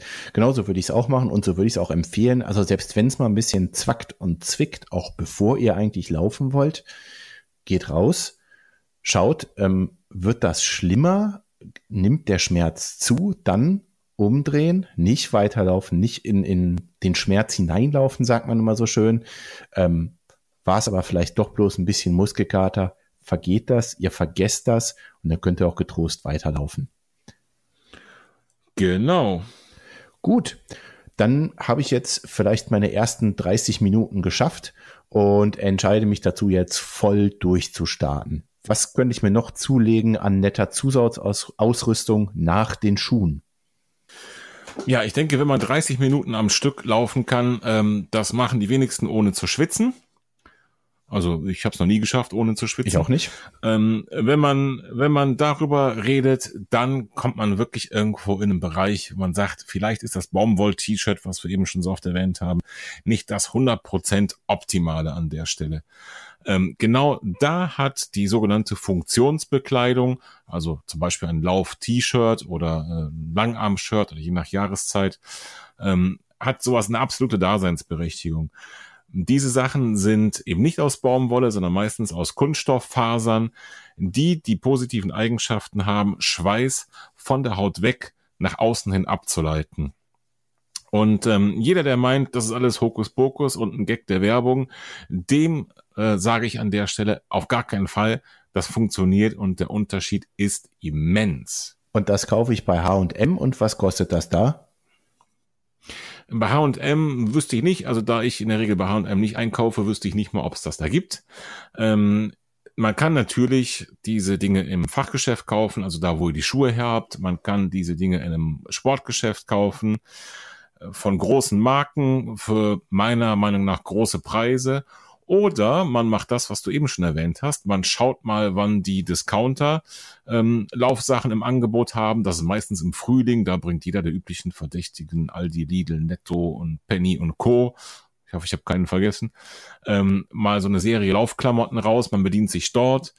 Ähm, oder man kauft die Laufklamotten zum Beispiel bei einem äh, ja, günstigen, ähm, großen Sportartikelverkäufer wie zum Beispiel Decathlon. Und wo kaufst du deine? Letzteres, Decathlon. Ah, okay. Eigentlich ausschließlich, das ist meine, meine Nummer eins Empfehlung. Ähm, ich persönlich merke keinen Unterschied zu den super tollen, teuren Markensachen. Ich finde, das andere funktioniert auch. Ähm, deswegen kaufe ich eigentlich die Eigenmarke und die günstigen Dinge von Decathlon. Okay, dann rüste ich mich jetzt aus. Sagen wir mal, ich will im Frühjahr starten und äh, kaufe mir dann Stirnband, Schweißbänder, Handschuhe, Jacke, Hose, Unterhose, Socken, T-Shirt. Ja, so kenne ich dich. Okay, Materialschlacht geht los. Was brauche ich als allererstes? Was, was ist das Wichtigste? Brauche ich sofort Kompressionssocken? Äh, brauche ich ein Kopftuch? Also ich brauche die weder sofort noch äh, noch heute. Ich habe bis heute keine Kompressionssocken. Ich, wie gesagt, Funktionskleidung finde ich grundsätzlich ist das wichtigste Thema. Und wenn ich sage Kleidung, dann meine ich ähm, auf jeden Fall erstmal Oberbekleidung ist mit Abstand das Wichtigste, weil am Oberkörper schwitzt man am meisten und am besten auch eine passende Laufhose dazu. Passend, einmal natürlich von der Größe her passend und äh, dann auch der Jahreszeit entsprechend passend. Also lang vielleicht für den Winter und kurz für den Sommer, je nachdem, wann man so anfängt. Okay, das klingt erstmal super. Laufsocken ähm, hast du eben, glaube ich, schon mal so zwischendrin erwähnt. Ähm, ist auch eine Sache, wo es sich meiner Meinung nach lohnt, Geld zu investieren, dass man sich die kauft. Ähm, ich möchte nicht sagen, sagen, dass das unbedingt ein Muss ist für die Laufschuhe. Wenn man aber dann schon mal Hose und, und Shirt hat, denke ich, ein paar passende Laufsocken auch da muss es nicht die Premium-Marke sein, machen auf jeden Fall Sinn. Da gibt's häufig auch im Laufgeschäft eures Vertrauens so Hausmarken für einen kleinen Taler. Das reicht dicke. Aber aus meiner persönlichen Erfahrung kann ich sagen, das war für mich nochmal ein Aha-Effekt. So ein paar Laufsocken, weil ich am Anfang große Probleme damit hatte, mir Blasen zu laufen an den Füßen. Und als ich da mal von meinen Standardsocken auf äh, so ganz günstige Einsteiger-Laufsocken gewechselt habe, war plötzlich alles weg. Also das war ein Erlebnis. Das fand ich schon wirklich ganz gut. Nun gut, also ich habe also ein paar Socken, ich habe eine Hose, ich habe ein Shirt und gescheite Schuhe und jetzt kann ich voll durchstarten. Ähm, was könnte ich mir denn noch mitnehmen? Was, was macht noch Sinn? Was nimmst du noch mit auf den Lauf? Was, was wäre noch nette Zusatzausrüstung, die ich gebrauchen könnte? Und äh, muss ich eigentlich jetzt äh, Getränke mit mir rumschleppen? Im Moment schleppen ja alle Wasserflaschen mit sich rum. Muss ich das auch mitnehmen? Das kommt drauf an, was du so vorhast. Ähm, auch das ist eine Sache, das ändert sich meiner Erfahrung nach über die Zeit. Ähm, Im Endeffekt hängt es einfach davon ab, was das für eine Belastung ist und wie lang die Belastung ist. Ähm, klar, wenn man irgendwie Sport macht und dabei schwitzt und der Körper verliert Flüssigkeit, ähm, dann ist es ganz logisch, dass man die Flüssigkeit irgendwann auftanken muss. Wenn ich eine halbe Stunde draußen unterwegs bin und danach wieder zu Hause bin und damit Zugriff auf Getränke habe, dann macht es meiner Meinung nach keinen Sinn, Getränke mitzunehmen, weil niemand schafft es, in 30 Minuten so zu schwitzen, dass er völlig dehydriert. Das heißt, da ist es locker möglich, den Flüssigkeitshaushalt nach dem Laufen wieder aufzufüllen. Wenn ich allerdings zwei Stunden unterwegs bin und vielleicht in der Sommerhitze wie heute, dann ist es, glaube ich, logisch zu erklären, dass man ohne Getränke zwischendurch eigentlich nicht gut zurechtkommt. Denn man schwitzt einfach vor sich hin, irgendwann ist die Flüssigkeit weg und die muss ich zwischendurch nachtanken. Wo die Grenze ist, das ist individuell nach meiner Erfahrung sehr, sehr unterschiedlich. Auf gleicher Distanz oder auf gleicher Zeit würden unterschiedliche Leute ein, ein Vers mitnehmen und andere gar nichts. Und bei mir persönlich hat sich das über die Zeit auch massiv verändert. Ich muss heute tatsächlich weniger zu trinken mitnehmen als in den Anfängen. Das heißt, ich habe die Beobachtung gemacht, mein Körper stellt sich sogar so ein bisschen darauf ein, auch längere Zeit ohne neue Flüssigkeitszufuhr ganz gut zurechtzukommen. Die Erfahrung habe ich auch gemacht. Wie, wie machst du das? Also ich habe eine ähnliche Erfahrung gemacht. Ähm, ich habe am Anfang tatsächlich auch äh, auf kürzere Läufe dann, also kürzere Läufe meine ich, ich sag mal so im Bereich von einer Stunde mir was zu trinken mitgenommen. Das mache ich heute nicht mehr, wenn es keine intensiven Einheiten sind. Ähm, wohingegen ich auf sehr langen Einheiten, also gehen wir jetzt davon aus, ihr seid schon so weit, zwei Stunden draußen rumzulaufen, mir angewöhnt habe, von vornherein zu trinken. Das ähm, hat verschiedene Gründe und zwar ähm, zum einen natürlich, damit ich nicht dehydriere. Zum anderen ist es aber auch so ein bisschen äh, Gewöhnung des Körpers. Und zwar fand ich es am Anfang relativ schwierig beim Laufen zu trinken.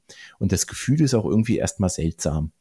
Und um äh, meinen Magen und meinen Körper von vornherein dran zu gewöhnen, hey, da kommt jetzt was in regelmäßigen Abständen. Du musst trotzdem weiterlaufen, gewöhn dich dran, ist halt so habe ich mir einfach angewöhnt, wenn ich dann lange Läufe mache, direkt, ich sag mal so, nach den ersten 20, 25 Minuten schon mal einen Schluck zu nehmen. Das funktioniert bei mir eigentlich ganz gut. Ähm, und was würdest du sagen, wenn ich jetzt ähm, noch ein bisschen Kohle übrig habe und ich möchte mir noch irgendwas gönnen, um mich zu motivieren?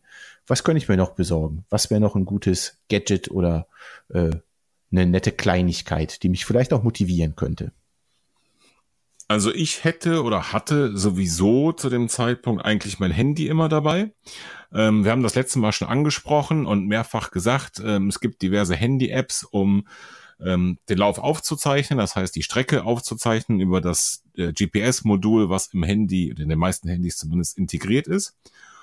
Und ähm, wenn ich das Handy sowieso dabei habe und so eine App laufen lasse, um meine Strecke aufzuzeichnen, zum Beispiel Strava, da kommt die Bitte Aule natürlich auch in unseren Strava-Club. Ähm, dann habe ich es von Anfang an so gemacht, dass ich auch gerne Musik gehört habe beim Laufen. Am Anfang Musik, später und heute sehr gerne Podcasts. Ähm, und zu dem Zweck habe ich ähm, erstmal irgendwelche Kopfhörer, die hier rumlagen, ans Handy gestöpselt, bin damit losgerannt, habe festgestellt, ah, mit den Kabeln, das ist irgendwie so eine suboptimale Geschichte. Also habe ich irgendwelche Bluetooth-Kopfhörer verwendet. dann habe ich festgestellt, das funktioniert alles gut, solange man sich nicht bewegt. Und das ist wirklich ein Thema, wo ich durch äh, ja viel viel Lehrgeld schlussendlich ähm, zu einem Produkt gekommen bin, wo ich gesagt habe, da musst du mal Geld in die Hand nehmen und ähm, beschaffst dir vernünftige Kopfhörer, die wirklich für Sport geeignet sind, fürs Laufen geeignet sind, die äh, dir nicht aus den Ohren fallen beim Hüpfen, beim Rennen, beim Joggen, die ähm, schweißresistent sind, die man gut abwaschen kann, die ähm, in dem Fall auch die Umgebungsgeräusche nicht komplett abschotten, damit man irgendwo ein Auto neben sich oder hinter sich hört. Das ist ein Gadget, was ich mir irgendwann tatsächlich geholt habe und äh, was mir ähm, nicht nur mehr Spaß beim Laufen äh, gegeben hat, sondern wirklich auch so einen Motivationsschub. Weil manchmal, wenn meine Lieblingspodcasts neu rauskommen, dann suche ich mir schon die Gelegenheit, wann kannst du laufen gehen, um die Podcasts zu hören. Absolut, sehe ich ganz genauso. Und wie es der Zufall so will, hat eine findige Bewohnerin dieses Haushalts mir exakt diese Kopfhörer zu meinem Geburtstag geschenkt. Worauf ich hinaus will, ist, die Kopfhörer sind wirklich super und ich würde sagen, auch die verlinken wir mal in den Show Notes. Die sind zwar nicht ganz günstig, aber falls ihr euch dazu entscheiden solltet, äh, ein paar gescheitere Kopfhörer für den Sport euch zulegen zu wollen, guckt euch die mal an. Ich kann die wirklich nur empfehlen. Ich bin auch so ein bisschen, hm, ich sag mal, audiophil. Ich mag gern guten Klang auf meinen äh, Ohrmuscheln und äh, da machen die wirklich ein super Bild. Ähm, kann ich wirklich nur wärmstens empfehlen. Schaut einfach mal drüber, ob ihr äh, das Geld investieren wollt. Aber wie gesagt, am Anfang werden es mit Sicherheit auch einfach ein paar ganz normale Stöpsel tun, die ihr noch vom Handy übrig habt oder sonst was, um unseren Podcast zu hören. So, jetzt sind wir unterwegs und äh, 30 Minuten Marke haben wir geknackt, richtig? Ja, hoffentlich. Ich denke schon, gedanklich, also nicht bei dem Podcast, da haben wir die Ein-Stunden-Marke geknackt, aber bei unserem ähm, virtuellen Anfängerkandidaten, der hat die 30, 30 Minuten Marke gerade geknackt. Ab da stellt man sich die Frage, oder ich habe sie mir gestellt, wie kommst du jetzt von 30 auf zum Beispiel 60 Minuten oder auf 10 Kilometer oder, oder, oder. Im Grundsatz also, was steigere ich zuerst? Vielleicht die Dauer meines Laufes, vielleicht die Strecken, also die Lauflänge, vielleicht die Geschwindigkeit, lerne ich erstmal schnell zu laufen. Was steigere ich eigentlich zuerst? Und ähm, wie viel, Volker? Oder wie schnell? Also hier gilt auf jeden Fall erstmal die Dauer steigern. Wir wollen nicht sofort der schnellste 10 Kilometer Läufer, 5 Kilometer Läufer der Welt werden. Äh, der ist noch nie vom Himmel gefallen. Die haben alle dafür hart trainiert. Also in jedem Fall erstmal die Dauer steigern. An der Geschwindigkeit können wir immer noch feilen. Wenn ihr dann irgendwann mal so weit seid, dass ihr den dritten oder vierten Wettkampf vielleicht schon gelaufen seid, dann äh, kann man ja gerne mal über einen Trainingsplan nachdenken, wo harte Intervalle drin sind, um Geschwindigkeit zu steigern. Mein Vorschlag wäre in jedem Fall erstmal die Dauer steigern.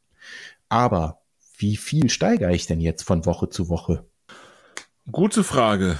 Ähm, du bist der Bücherwurm unter uns. Ist dir da irgendwo ein, ein handfester Wert aufgetaucht?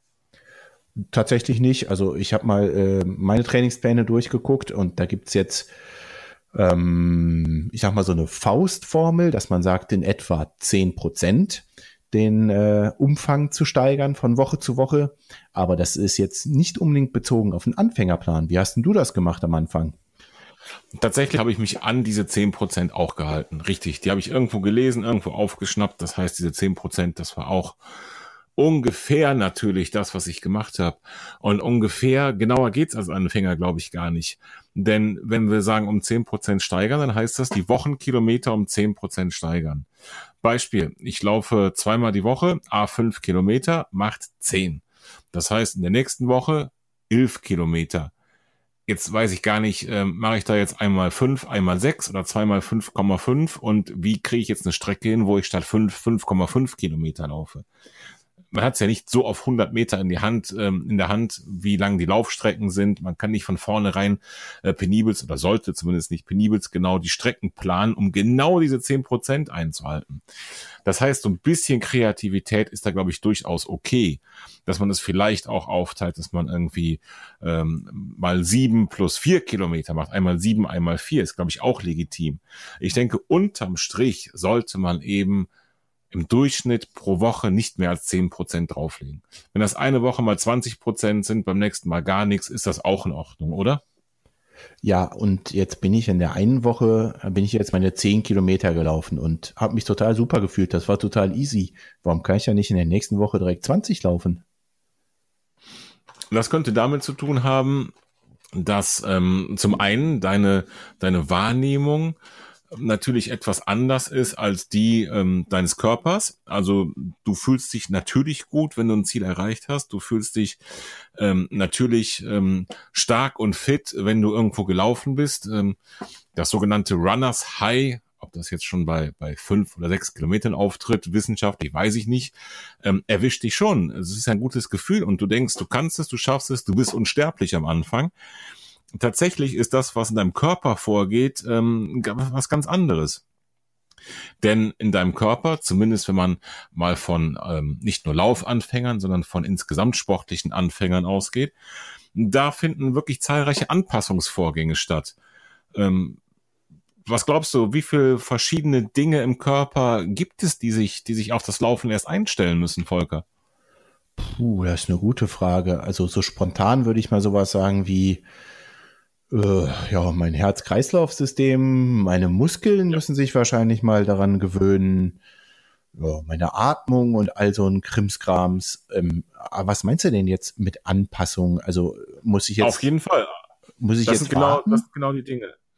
Das sind genau die Dinge. Zum Beispiel, ähm, ähm, wenn ich ähm, meine Ausdauer trainiere, wenn ich anfange zu laufen, meine Ausdauer trainiere, ähm, dann wird sich das Herz-Kreislauf-System anpassen. Das heißt, ähm, ähm, dein Herz wird irgendwann lernen, mit einem Schlag mehr Blut durch deine Adern zu pumpen.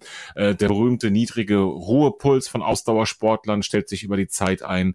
Diese ganzen Dinge, das sind diese Anpassungen des Herz-Kreislauf-Systems. Das heißt, der Körper passt sich darauf an, ausdauernd, das heißt längere Zeit am Stück Leistung zu bringen.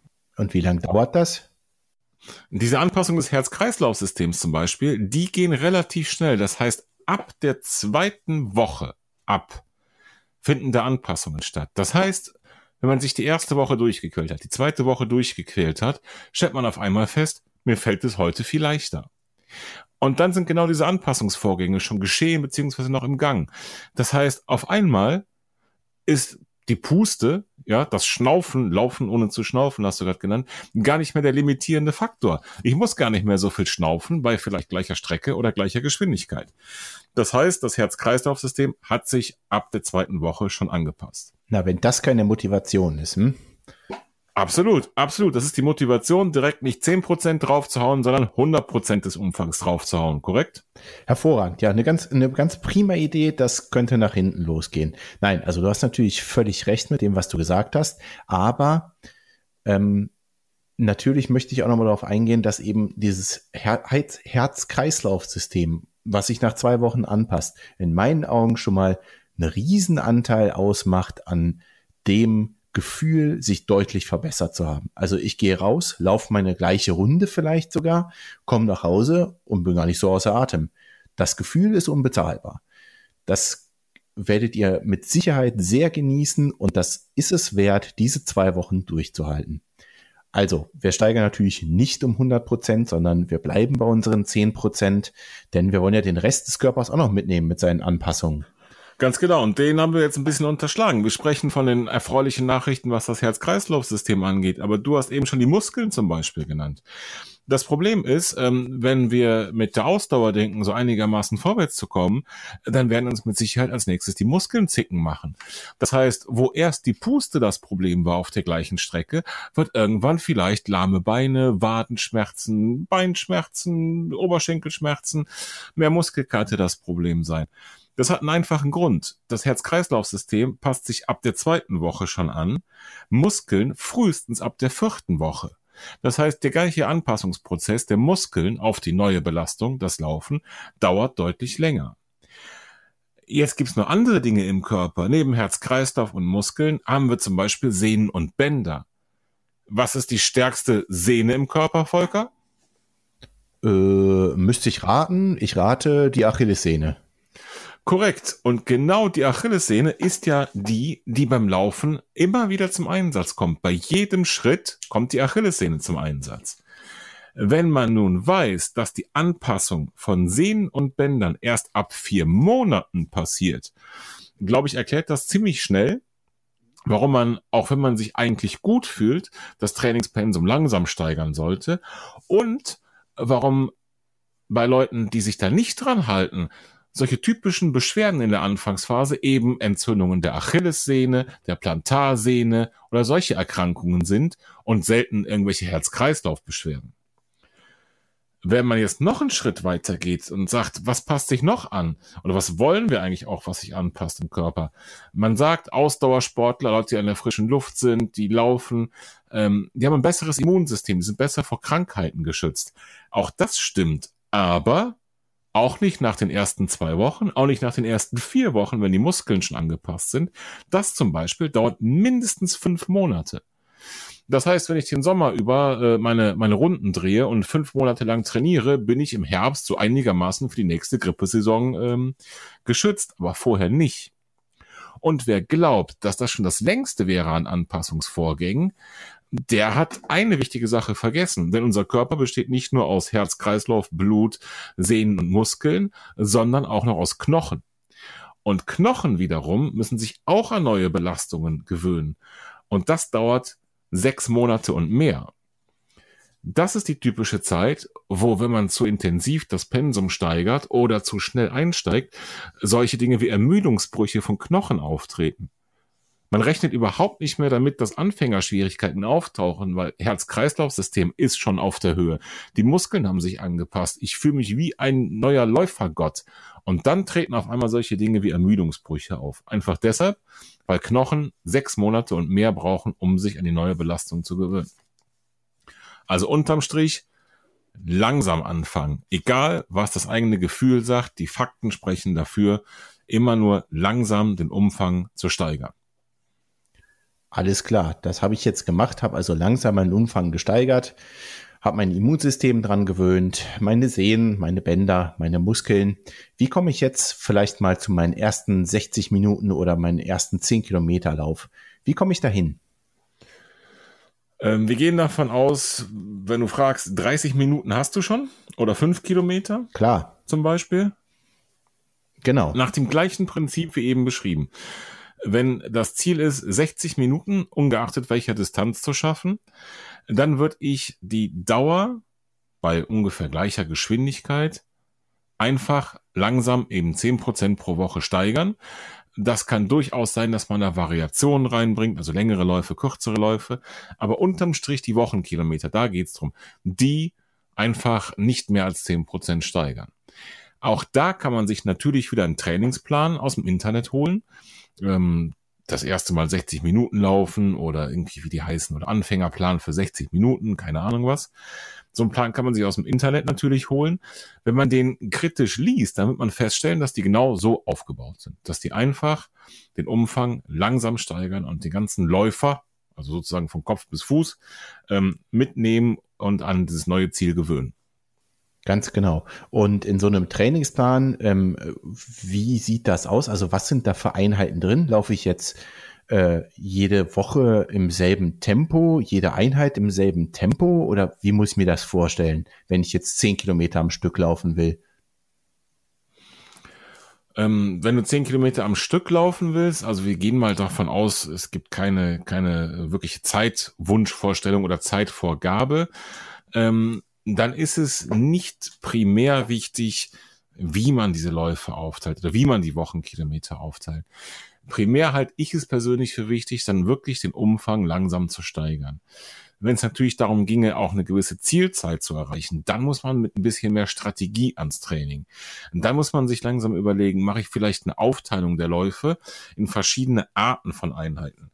Mache ich zum Beispiel am Wochenende, weil es sich aus Zeitgründen anbietet, eine längere Einheit und unter der Woche vielleicht zwei kürzere Einheiten.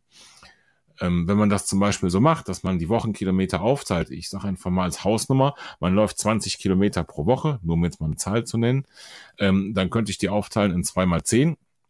Und ich könnte zum Beispiel sagen, ich laufe am Wochenende zehn und zweimal unter der Woche fünf Kilometer.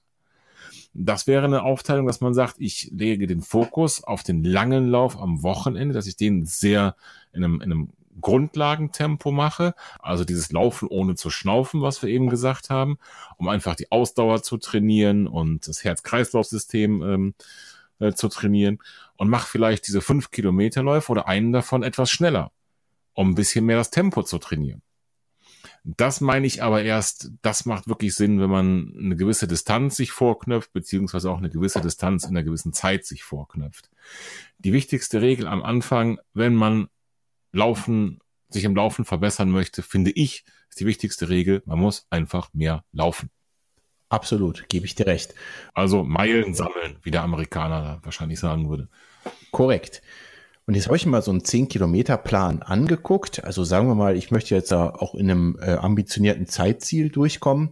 Jetzt stehen da ein ganzer Haufen Ab Abkürzungen drin. Da soll ich Einheiten laufen als LDL oder GA1. Was heißt das? Äh, ich habe ja eben schon erwähnt, du bist der Bücherwurm, also artet das scheinbar wieder in Quiz aus, oder? Ja, genau, ich fürchte auch. Okay, okay, ich versuch's mal. Ähm, was war das erste? LDL? Genau, das stand da oder GA1-Lauf. Was ist denn das? Also LDL würde ich deuten in so einem Trainingsplan als langsamer Dauerlauf, richtig? Bingo. Also in meinem Beispiel von eben wirklich der, der lange Lauf am Wochenende. Das könnte der langsame Dauerlauf sein. Genau. Und dann habe ich hier noch gefunden, äh, so kürzere Einheiten, da steht dann TDL oder GA2. Was heißt das? Wenn LDL langsamer Dauerlauf ist, wird TDL Tempodauerlauf sein. Richtig. Also schneller. Dann hast du GA1 und GA2 genannt. GA heißt definitiv Grundlagenausdauer. Eins und zwei sind verschiedene Tempobereiche. Eins ist eher langsamer, zwei ist eher schneller. Genau, in dem GA1-Bereich, da habt ihr so das Gefühl, eigentlich ewig laufen zu können. Reden ist überhaupt gar kein Problem. Das war so, was wir so am Anfang beschrieben haben. Ich persönlich muss mich da immer eher ein bisschen bremsen, äh, in diesem Bereich zu laufen, weil man eher zu schnell losläuft, bin ich der Meinung. Und eben bei dem GA2-Bereich, den, den wir hier als Tempodauerlauf auch häufig abgekürzt finden, ist es so, man kann sich zwar noch unterhalten, aber ich sag mal, man wird kurzatmiger und äh, die Silben werden vielleicht auch kürzer in der Unterhaltung. Also man kommt schon ein bisschen mehr aus der Puste. Und jetzt habe ich noch eine letzte Frage dazu. Jetzt stand hier noch was von äh, Schwellenlauf oder sowas. Äh, was ist das? Wo, wie wie kriege ich das hin? Oh Gott, oh Gott, oh Gott. Jetzt wird's kompliziert, glaube ich. Ich vermute mit Schwelle, wenn das Wort Schwelle in so einem Kontext vorkommt, ist weder die Türschwelle ähm, noch irgendwo eine Bodenschwelle in, im Weg gemeint, die man überqueren sollte, sondern eigentlich, denke ich mal, die persönliche äh, Laktatschwelle. Kann das sein? Genau. Die anaerobe Schwelle. So ist es. Kannst du das, kannst du das äh, mit ein bisschen mehr Fachwissen erklären, Volker? Ich versuche mal äh, kurz zusammenzufassen.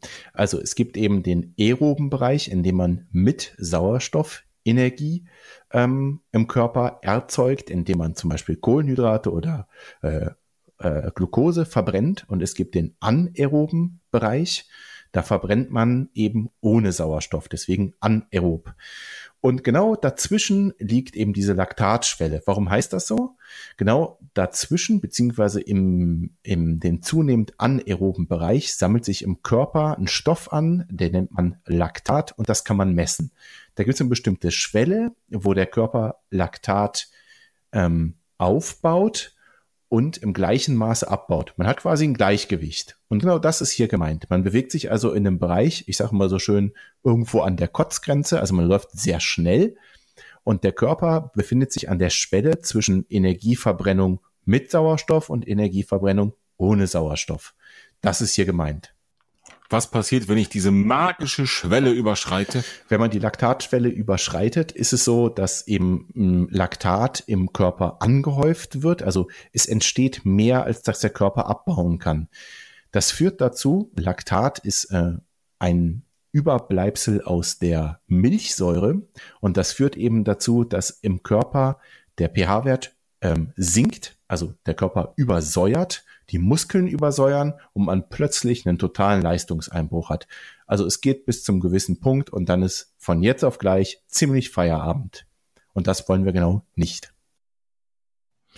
Da spricht der Chemiker. Ja, man, man äh, möge es mir verzeihen, den kleinen Exkurs in die Chemie. Eins habe ich noch vergessen, wollte ich dich noch fragen. Äh, also in meinem ersten. Bei meinem, bei meinem, lass mich mal was fragen. Bei meinem Beispiel, wo ich zuerst den Berg locker runtergelaufen bin, danach nicht mehr den Berg hochgekommen bin in meinen ersten Anfängertagen.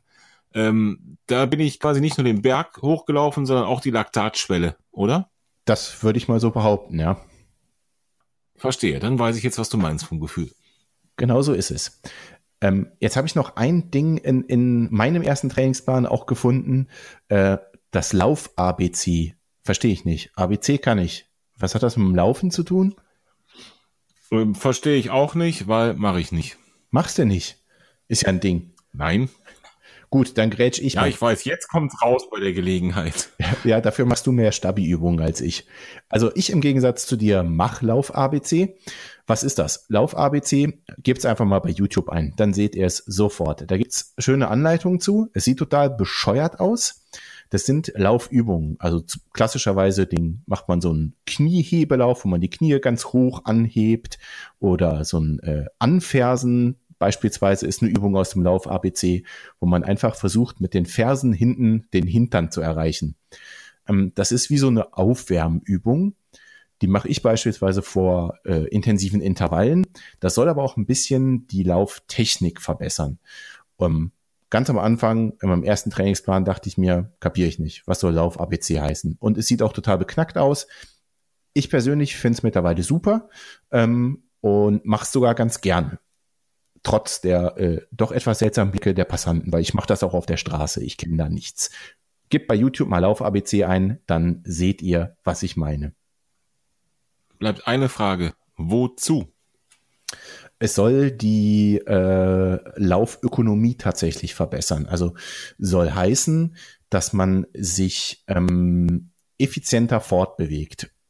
Ähm, ganz einfach ausgedrückt, hat man einen Laufstil, wo man beispielsweise mit dem mit dem Körperschwerpunkt sehr weit hinter dem Fuß eigentlich ist, bremst man sich beim Laufen. Und diese ganzen Übungen im Lauf ABC sollen dazu dienen, das Laufen so effizient wie möglich zu gestalten. Also, dass ich mit einem Schritt auch ordentlich vorwärts komme. Verstehe, verstehe. Es gibt also sowas wie ein, äh, zumindest mal wissenschaftlich optimiertes Bild, wie man effizient läuft. Und äh, in der Regel weicht man von Natur aus davon ab, oder? Ähm, ich weiß nicht, ob man von Natur aus davon abweicht, aber man fällt, oder ich zumindest falle auch mal ganz gern in so einen äh, Schluppschritt, sage ich mal, in so einen Sch äh, Schleifschritt, wenn man müde Beine hat beispielsweise, also nach einer längeren mhm. Einheit. Und das Lauf-ABC soll so ein bisschen den Körper ähm, daran erinnern und gewöhnen, wie Laufen richtig gehen soll. Ne? Also Knie anheben und vielleicht auch äh, die Hacken mal ein bisschen Richtung Po bewegen. Okay, das heißt, man bringt dem Körper mal wieder bei oder zeigt ihm mal ganz kurz, wie es eigentlich richtig wäre, in der Hoffnung, dass es irgendwo ganz tief hinten auf der Festplatte gespeichert wird und dann, wenn es drauf ankommt, in den letzten Kilometern des Marathons, ähm, das wieder rausgekramt wird. Genau, so sieht's aus. Ja, vielleicht sollte ich mich mit dem Thema doch mal beschäftigen, oder? Wie gesagt, sieht total behämmert aus, aber äh, da gilt im Prinzip dasselbe wie ganz am Anfang beim Loslaufen mit den Blicken der anderen klarkommen, ähm, ist mir einfach völlig egal, was die anderen denken und äh, wie es ausschaut. Okay. So, jetzt habe ich noch eine Frage, die mir die ganze Zeit schon unter den Nägeln brennt. Du sprachst von Trainingsplan, du sprachst von äh, Tempo, von GA1, GA2, du sprachst von ähm, ja sehr subjektiven Maßeinheiten, um festzustellen, in welchem Ausdauer- oder Tempobereich befinde ich mich. Kann ich einen ganzen Satz reden? Kann ich nur noch zwei Wortsätze reden? Habe ich eben von dir gehört. Äh, laufen ohne zu schnaufen. Ähm, mein Thema, worauf ich hinaus will, ist Pulsmessung. Man sieht, hört und ähm, kann es mittlerweile auch relativ günstig kaufen, Geräte, um den eigenen Puls zu überwachen. Brauche ich das? Macht das Sinn? Hilft mir das? Hat das damit zu tun? Also ich bin der Meinung, als Anfänger brauche ich das nicht. Jeder, der vor die Tür geht und losläuft und sich so ein bisschen an das hält, was wir vorhin schon besprochen haben, der kommt super ohne Pulsmessung zu, zurecht. Das braucht kein Mensch zu Beginn seiner Läuferkarriere. Ähm, wir beide machen das. Wir beide laufen nach Puls und haben ähm, diese Garmin-Sportuhren, die den Puls auch optisch am Handgelenk messen können. Und meines Wissens nach ähm, trainierst du genauso wie ich auch nach diesen Pulsbereichen. Aber hm, in welchem Bereich bin ich denn dann, wenn ich jetzt dieses Tempo einschlage, anschlage, ähm, wo ich mich noch unterhalten kann, also dieser Grundlagen, Ausdauerlauf, dieser langsame Dauerlauf, wo gehöre ich denn dahin mit meinem mit meinem Puls und woran mache ich denn das fest? Mache ich da 140 Puls, 150 Puls oder wie funktioniert das? Äh, offen gesagt, keine Ahnung. Denn ähm, jeder, jeder hat einen unterschiedlichen Puls, unterschiedliche Pulsbereiche. Das heißt, da, wo ich mich noch unterhalten kann mit ganzen Sätzen, habe ich einen anderen Puls wie vielleicht du, wenn du dich unterhalten kannst oder jeder andere. Deswegen ist es sehr schwer, glaube ich, auszumachen. Und ähm, es gibt da ein paar Werte, die haben sich dafür ein, eingebürgert. Logischerweise ähm, sind solche Dinge wie ein Ruhepuls schon von jedem Menschen zum anderen sehr unterschiedlich von Natur aus. Genauso gibt's am anderen Ende der Skala auch den Maximalpuls, die maximale Herzfrequenz. Also wirklich der Puls unter maximaler Belastung, den man hätte. Ob man den tatsächlich hat, erreichen kann, ist eine andere Diskussion.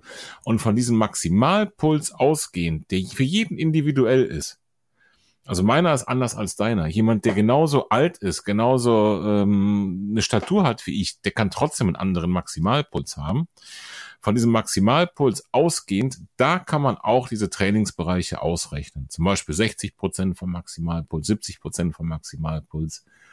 Du siehst aber, zu welchem Problem das führt, oder? Woher weiß ich denn jetzt, wo mein Maximalpuls ist? Ganz ehrlich, ich weiß nicht, woher du es weißt. Ich weiß meinen abschließend nicht. Ich weiß meinen rechnerisch, aber ähm, das auch nur, weil ich tatsächlich mich mal einer Laktatdiagnostik unterzogen habe.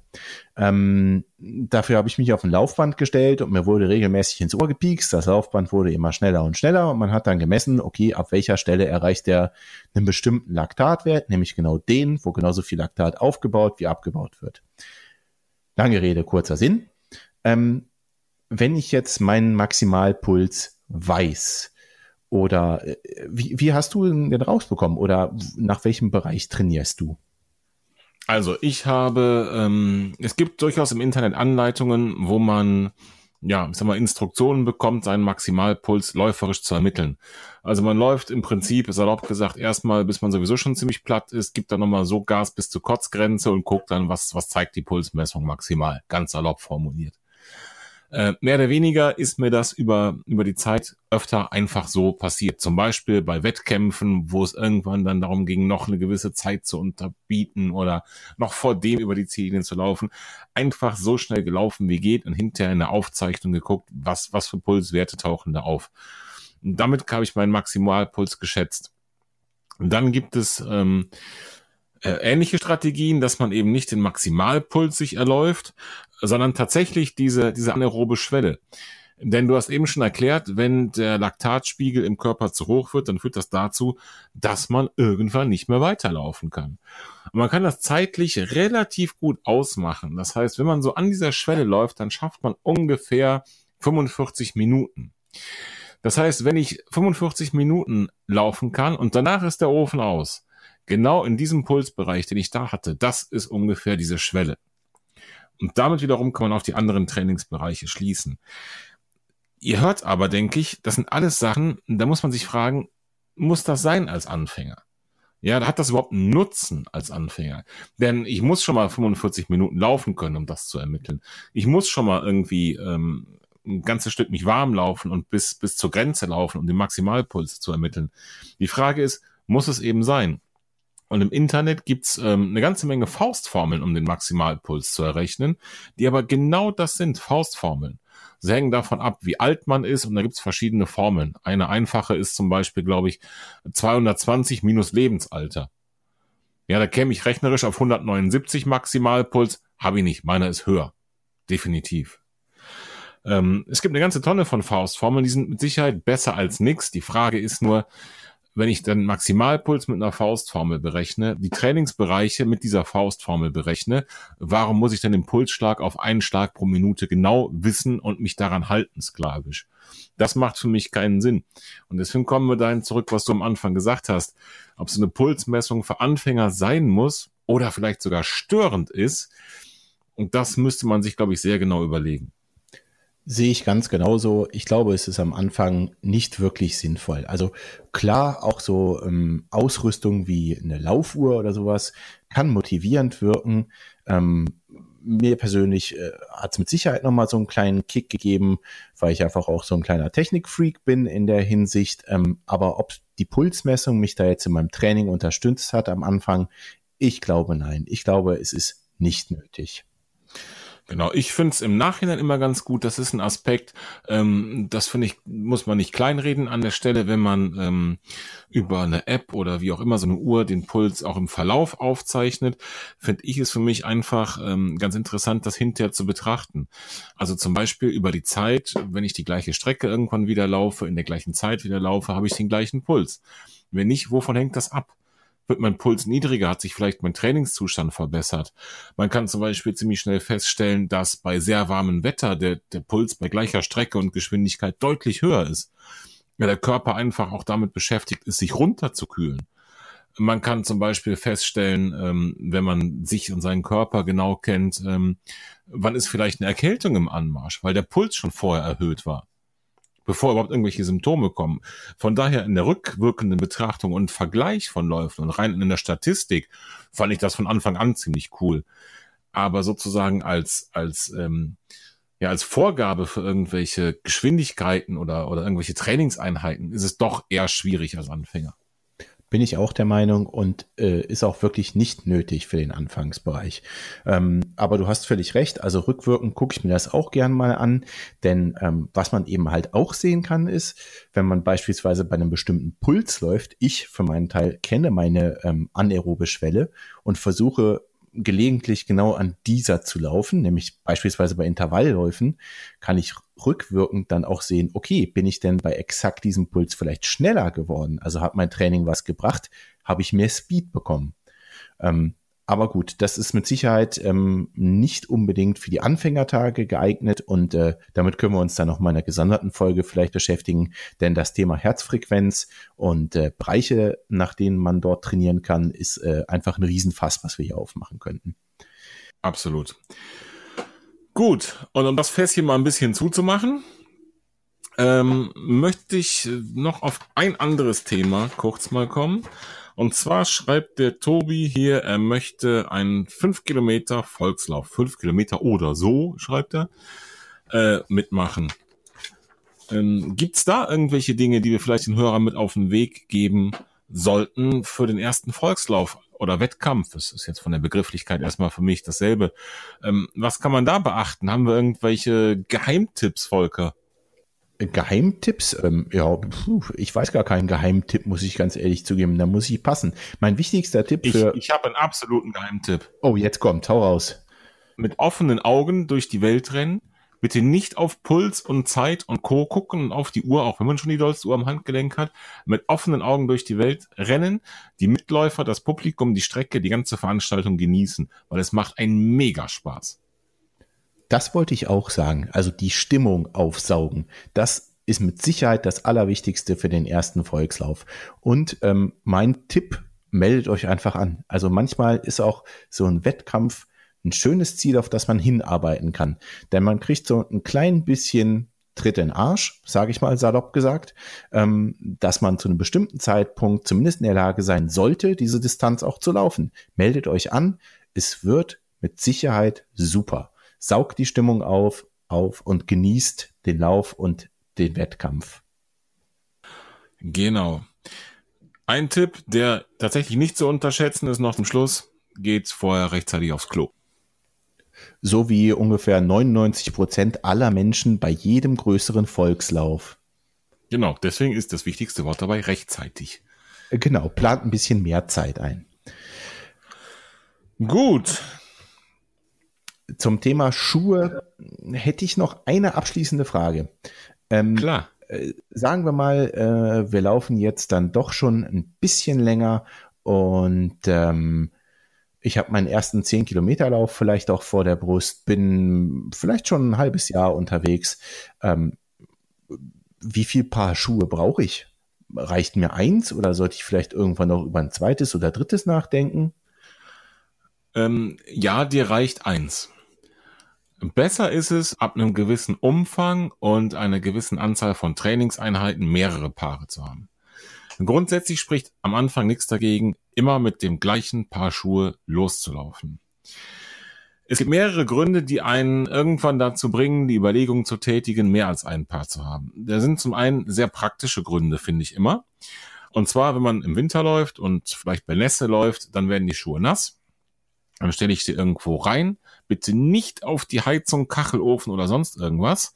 Dadurch gehen die Schuhe kaputt. Das heißt, die müssen an der Luft trocknen und das braucht Zeit. Wenn ich dann am nächsten Tag wieder laufen möchte, sind die Schuhe nicht trocken und das ist erstmal unangenehm. Das wäre ein rein praktischer Grund zu sagen, okay, vielleicht ein zweites Paar Schuhe, dass ich irgendwo wechseln kann. Das sind die sichtbaren Dinge Feuchtigkeit. Tatsächlich passieren auch unsichtbare Dinge im Schuh, die auch wieder Zeit brauchen. Du hast eben schon mal im anderen Kontext das Material der Schuhe angesprochen, was über die Jahre müde wird. Das passiert auch während des Laufens. Und ähm, das heißt, diese Materialien, die müssen sich nach dem Lauf auch erst wieder erholen und regenerieren und wieder in ihre ursprüngliche Form zurückkehren. Auch das braucht Zeit. Wenn ich also am nächsten Tag wieder losrennen will, macht es Sinn, vielleicht ein anderes Paar Schuhe aus dem Regal zu nehmen und den Schuh noch einen Tag Ruhe zu gönnen. Man merkt an meiner Beschreibung schon, ich sage so oft, wenn ich am nächsten Tag wieder losrennen will.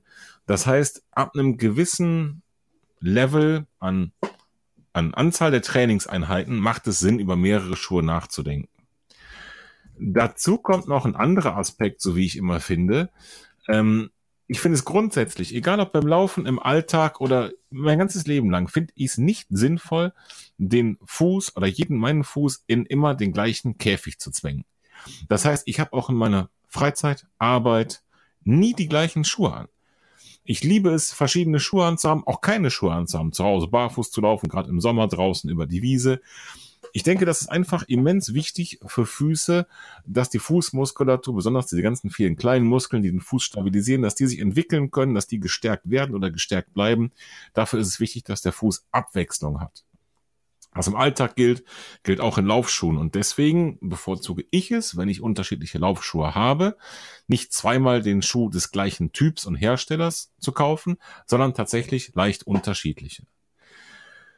Ich habe mal eine Faustformel gesehen. Ich weiß nicht, ob du das auch unterschreiben würdest. Ich fand das ein bisschen kritisch.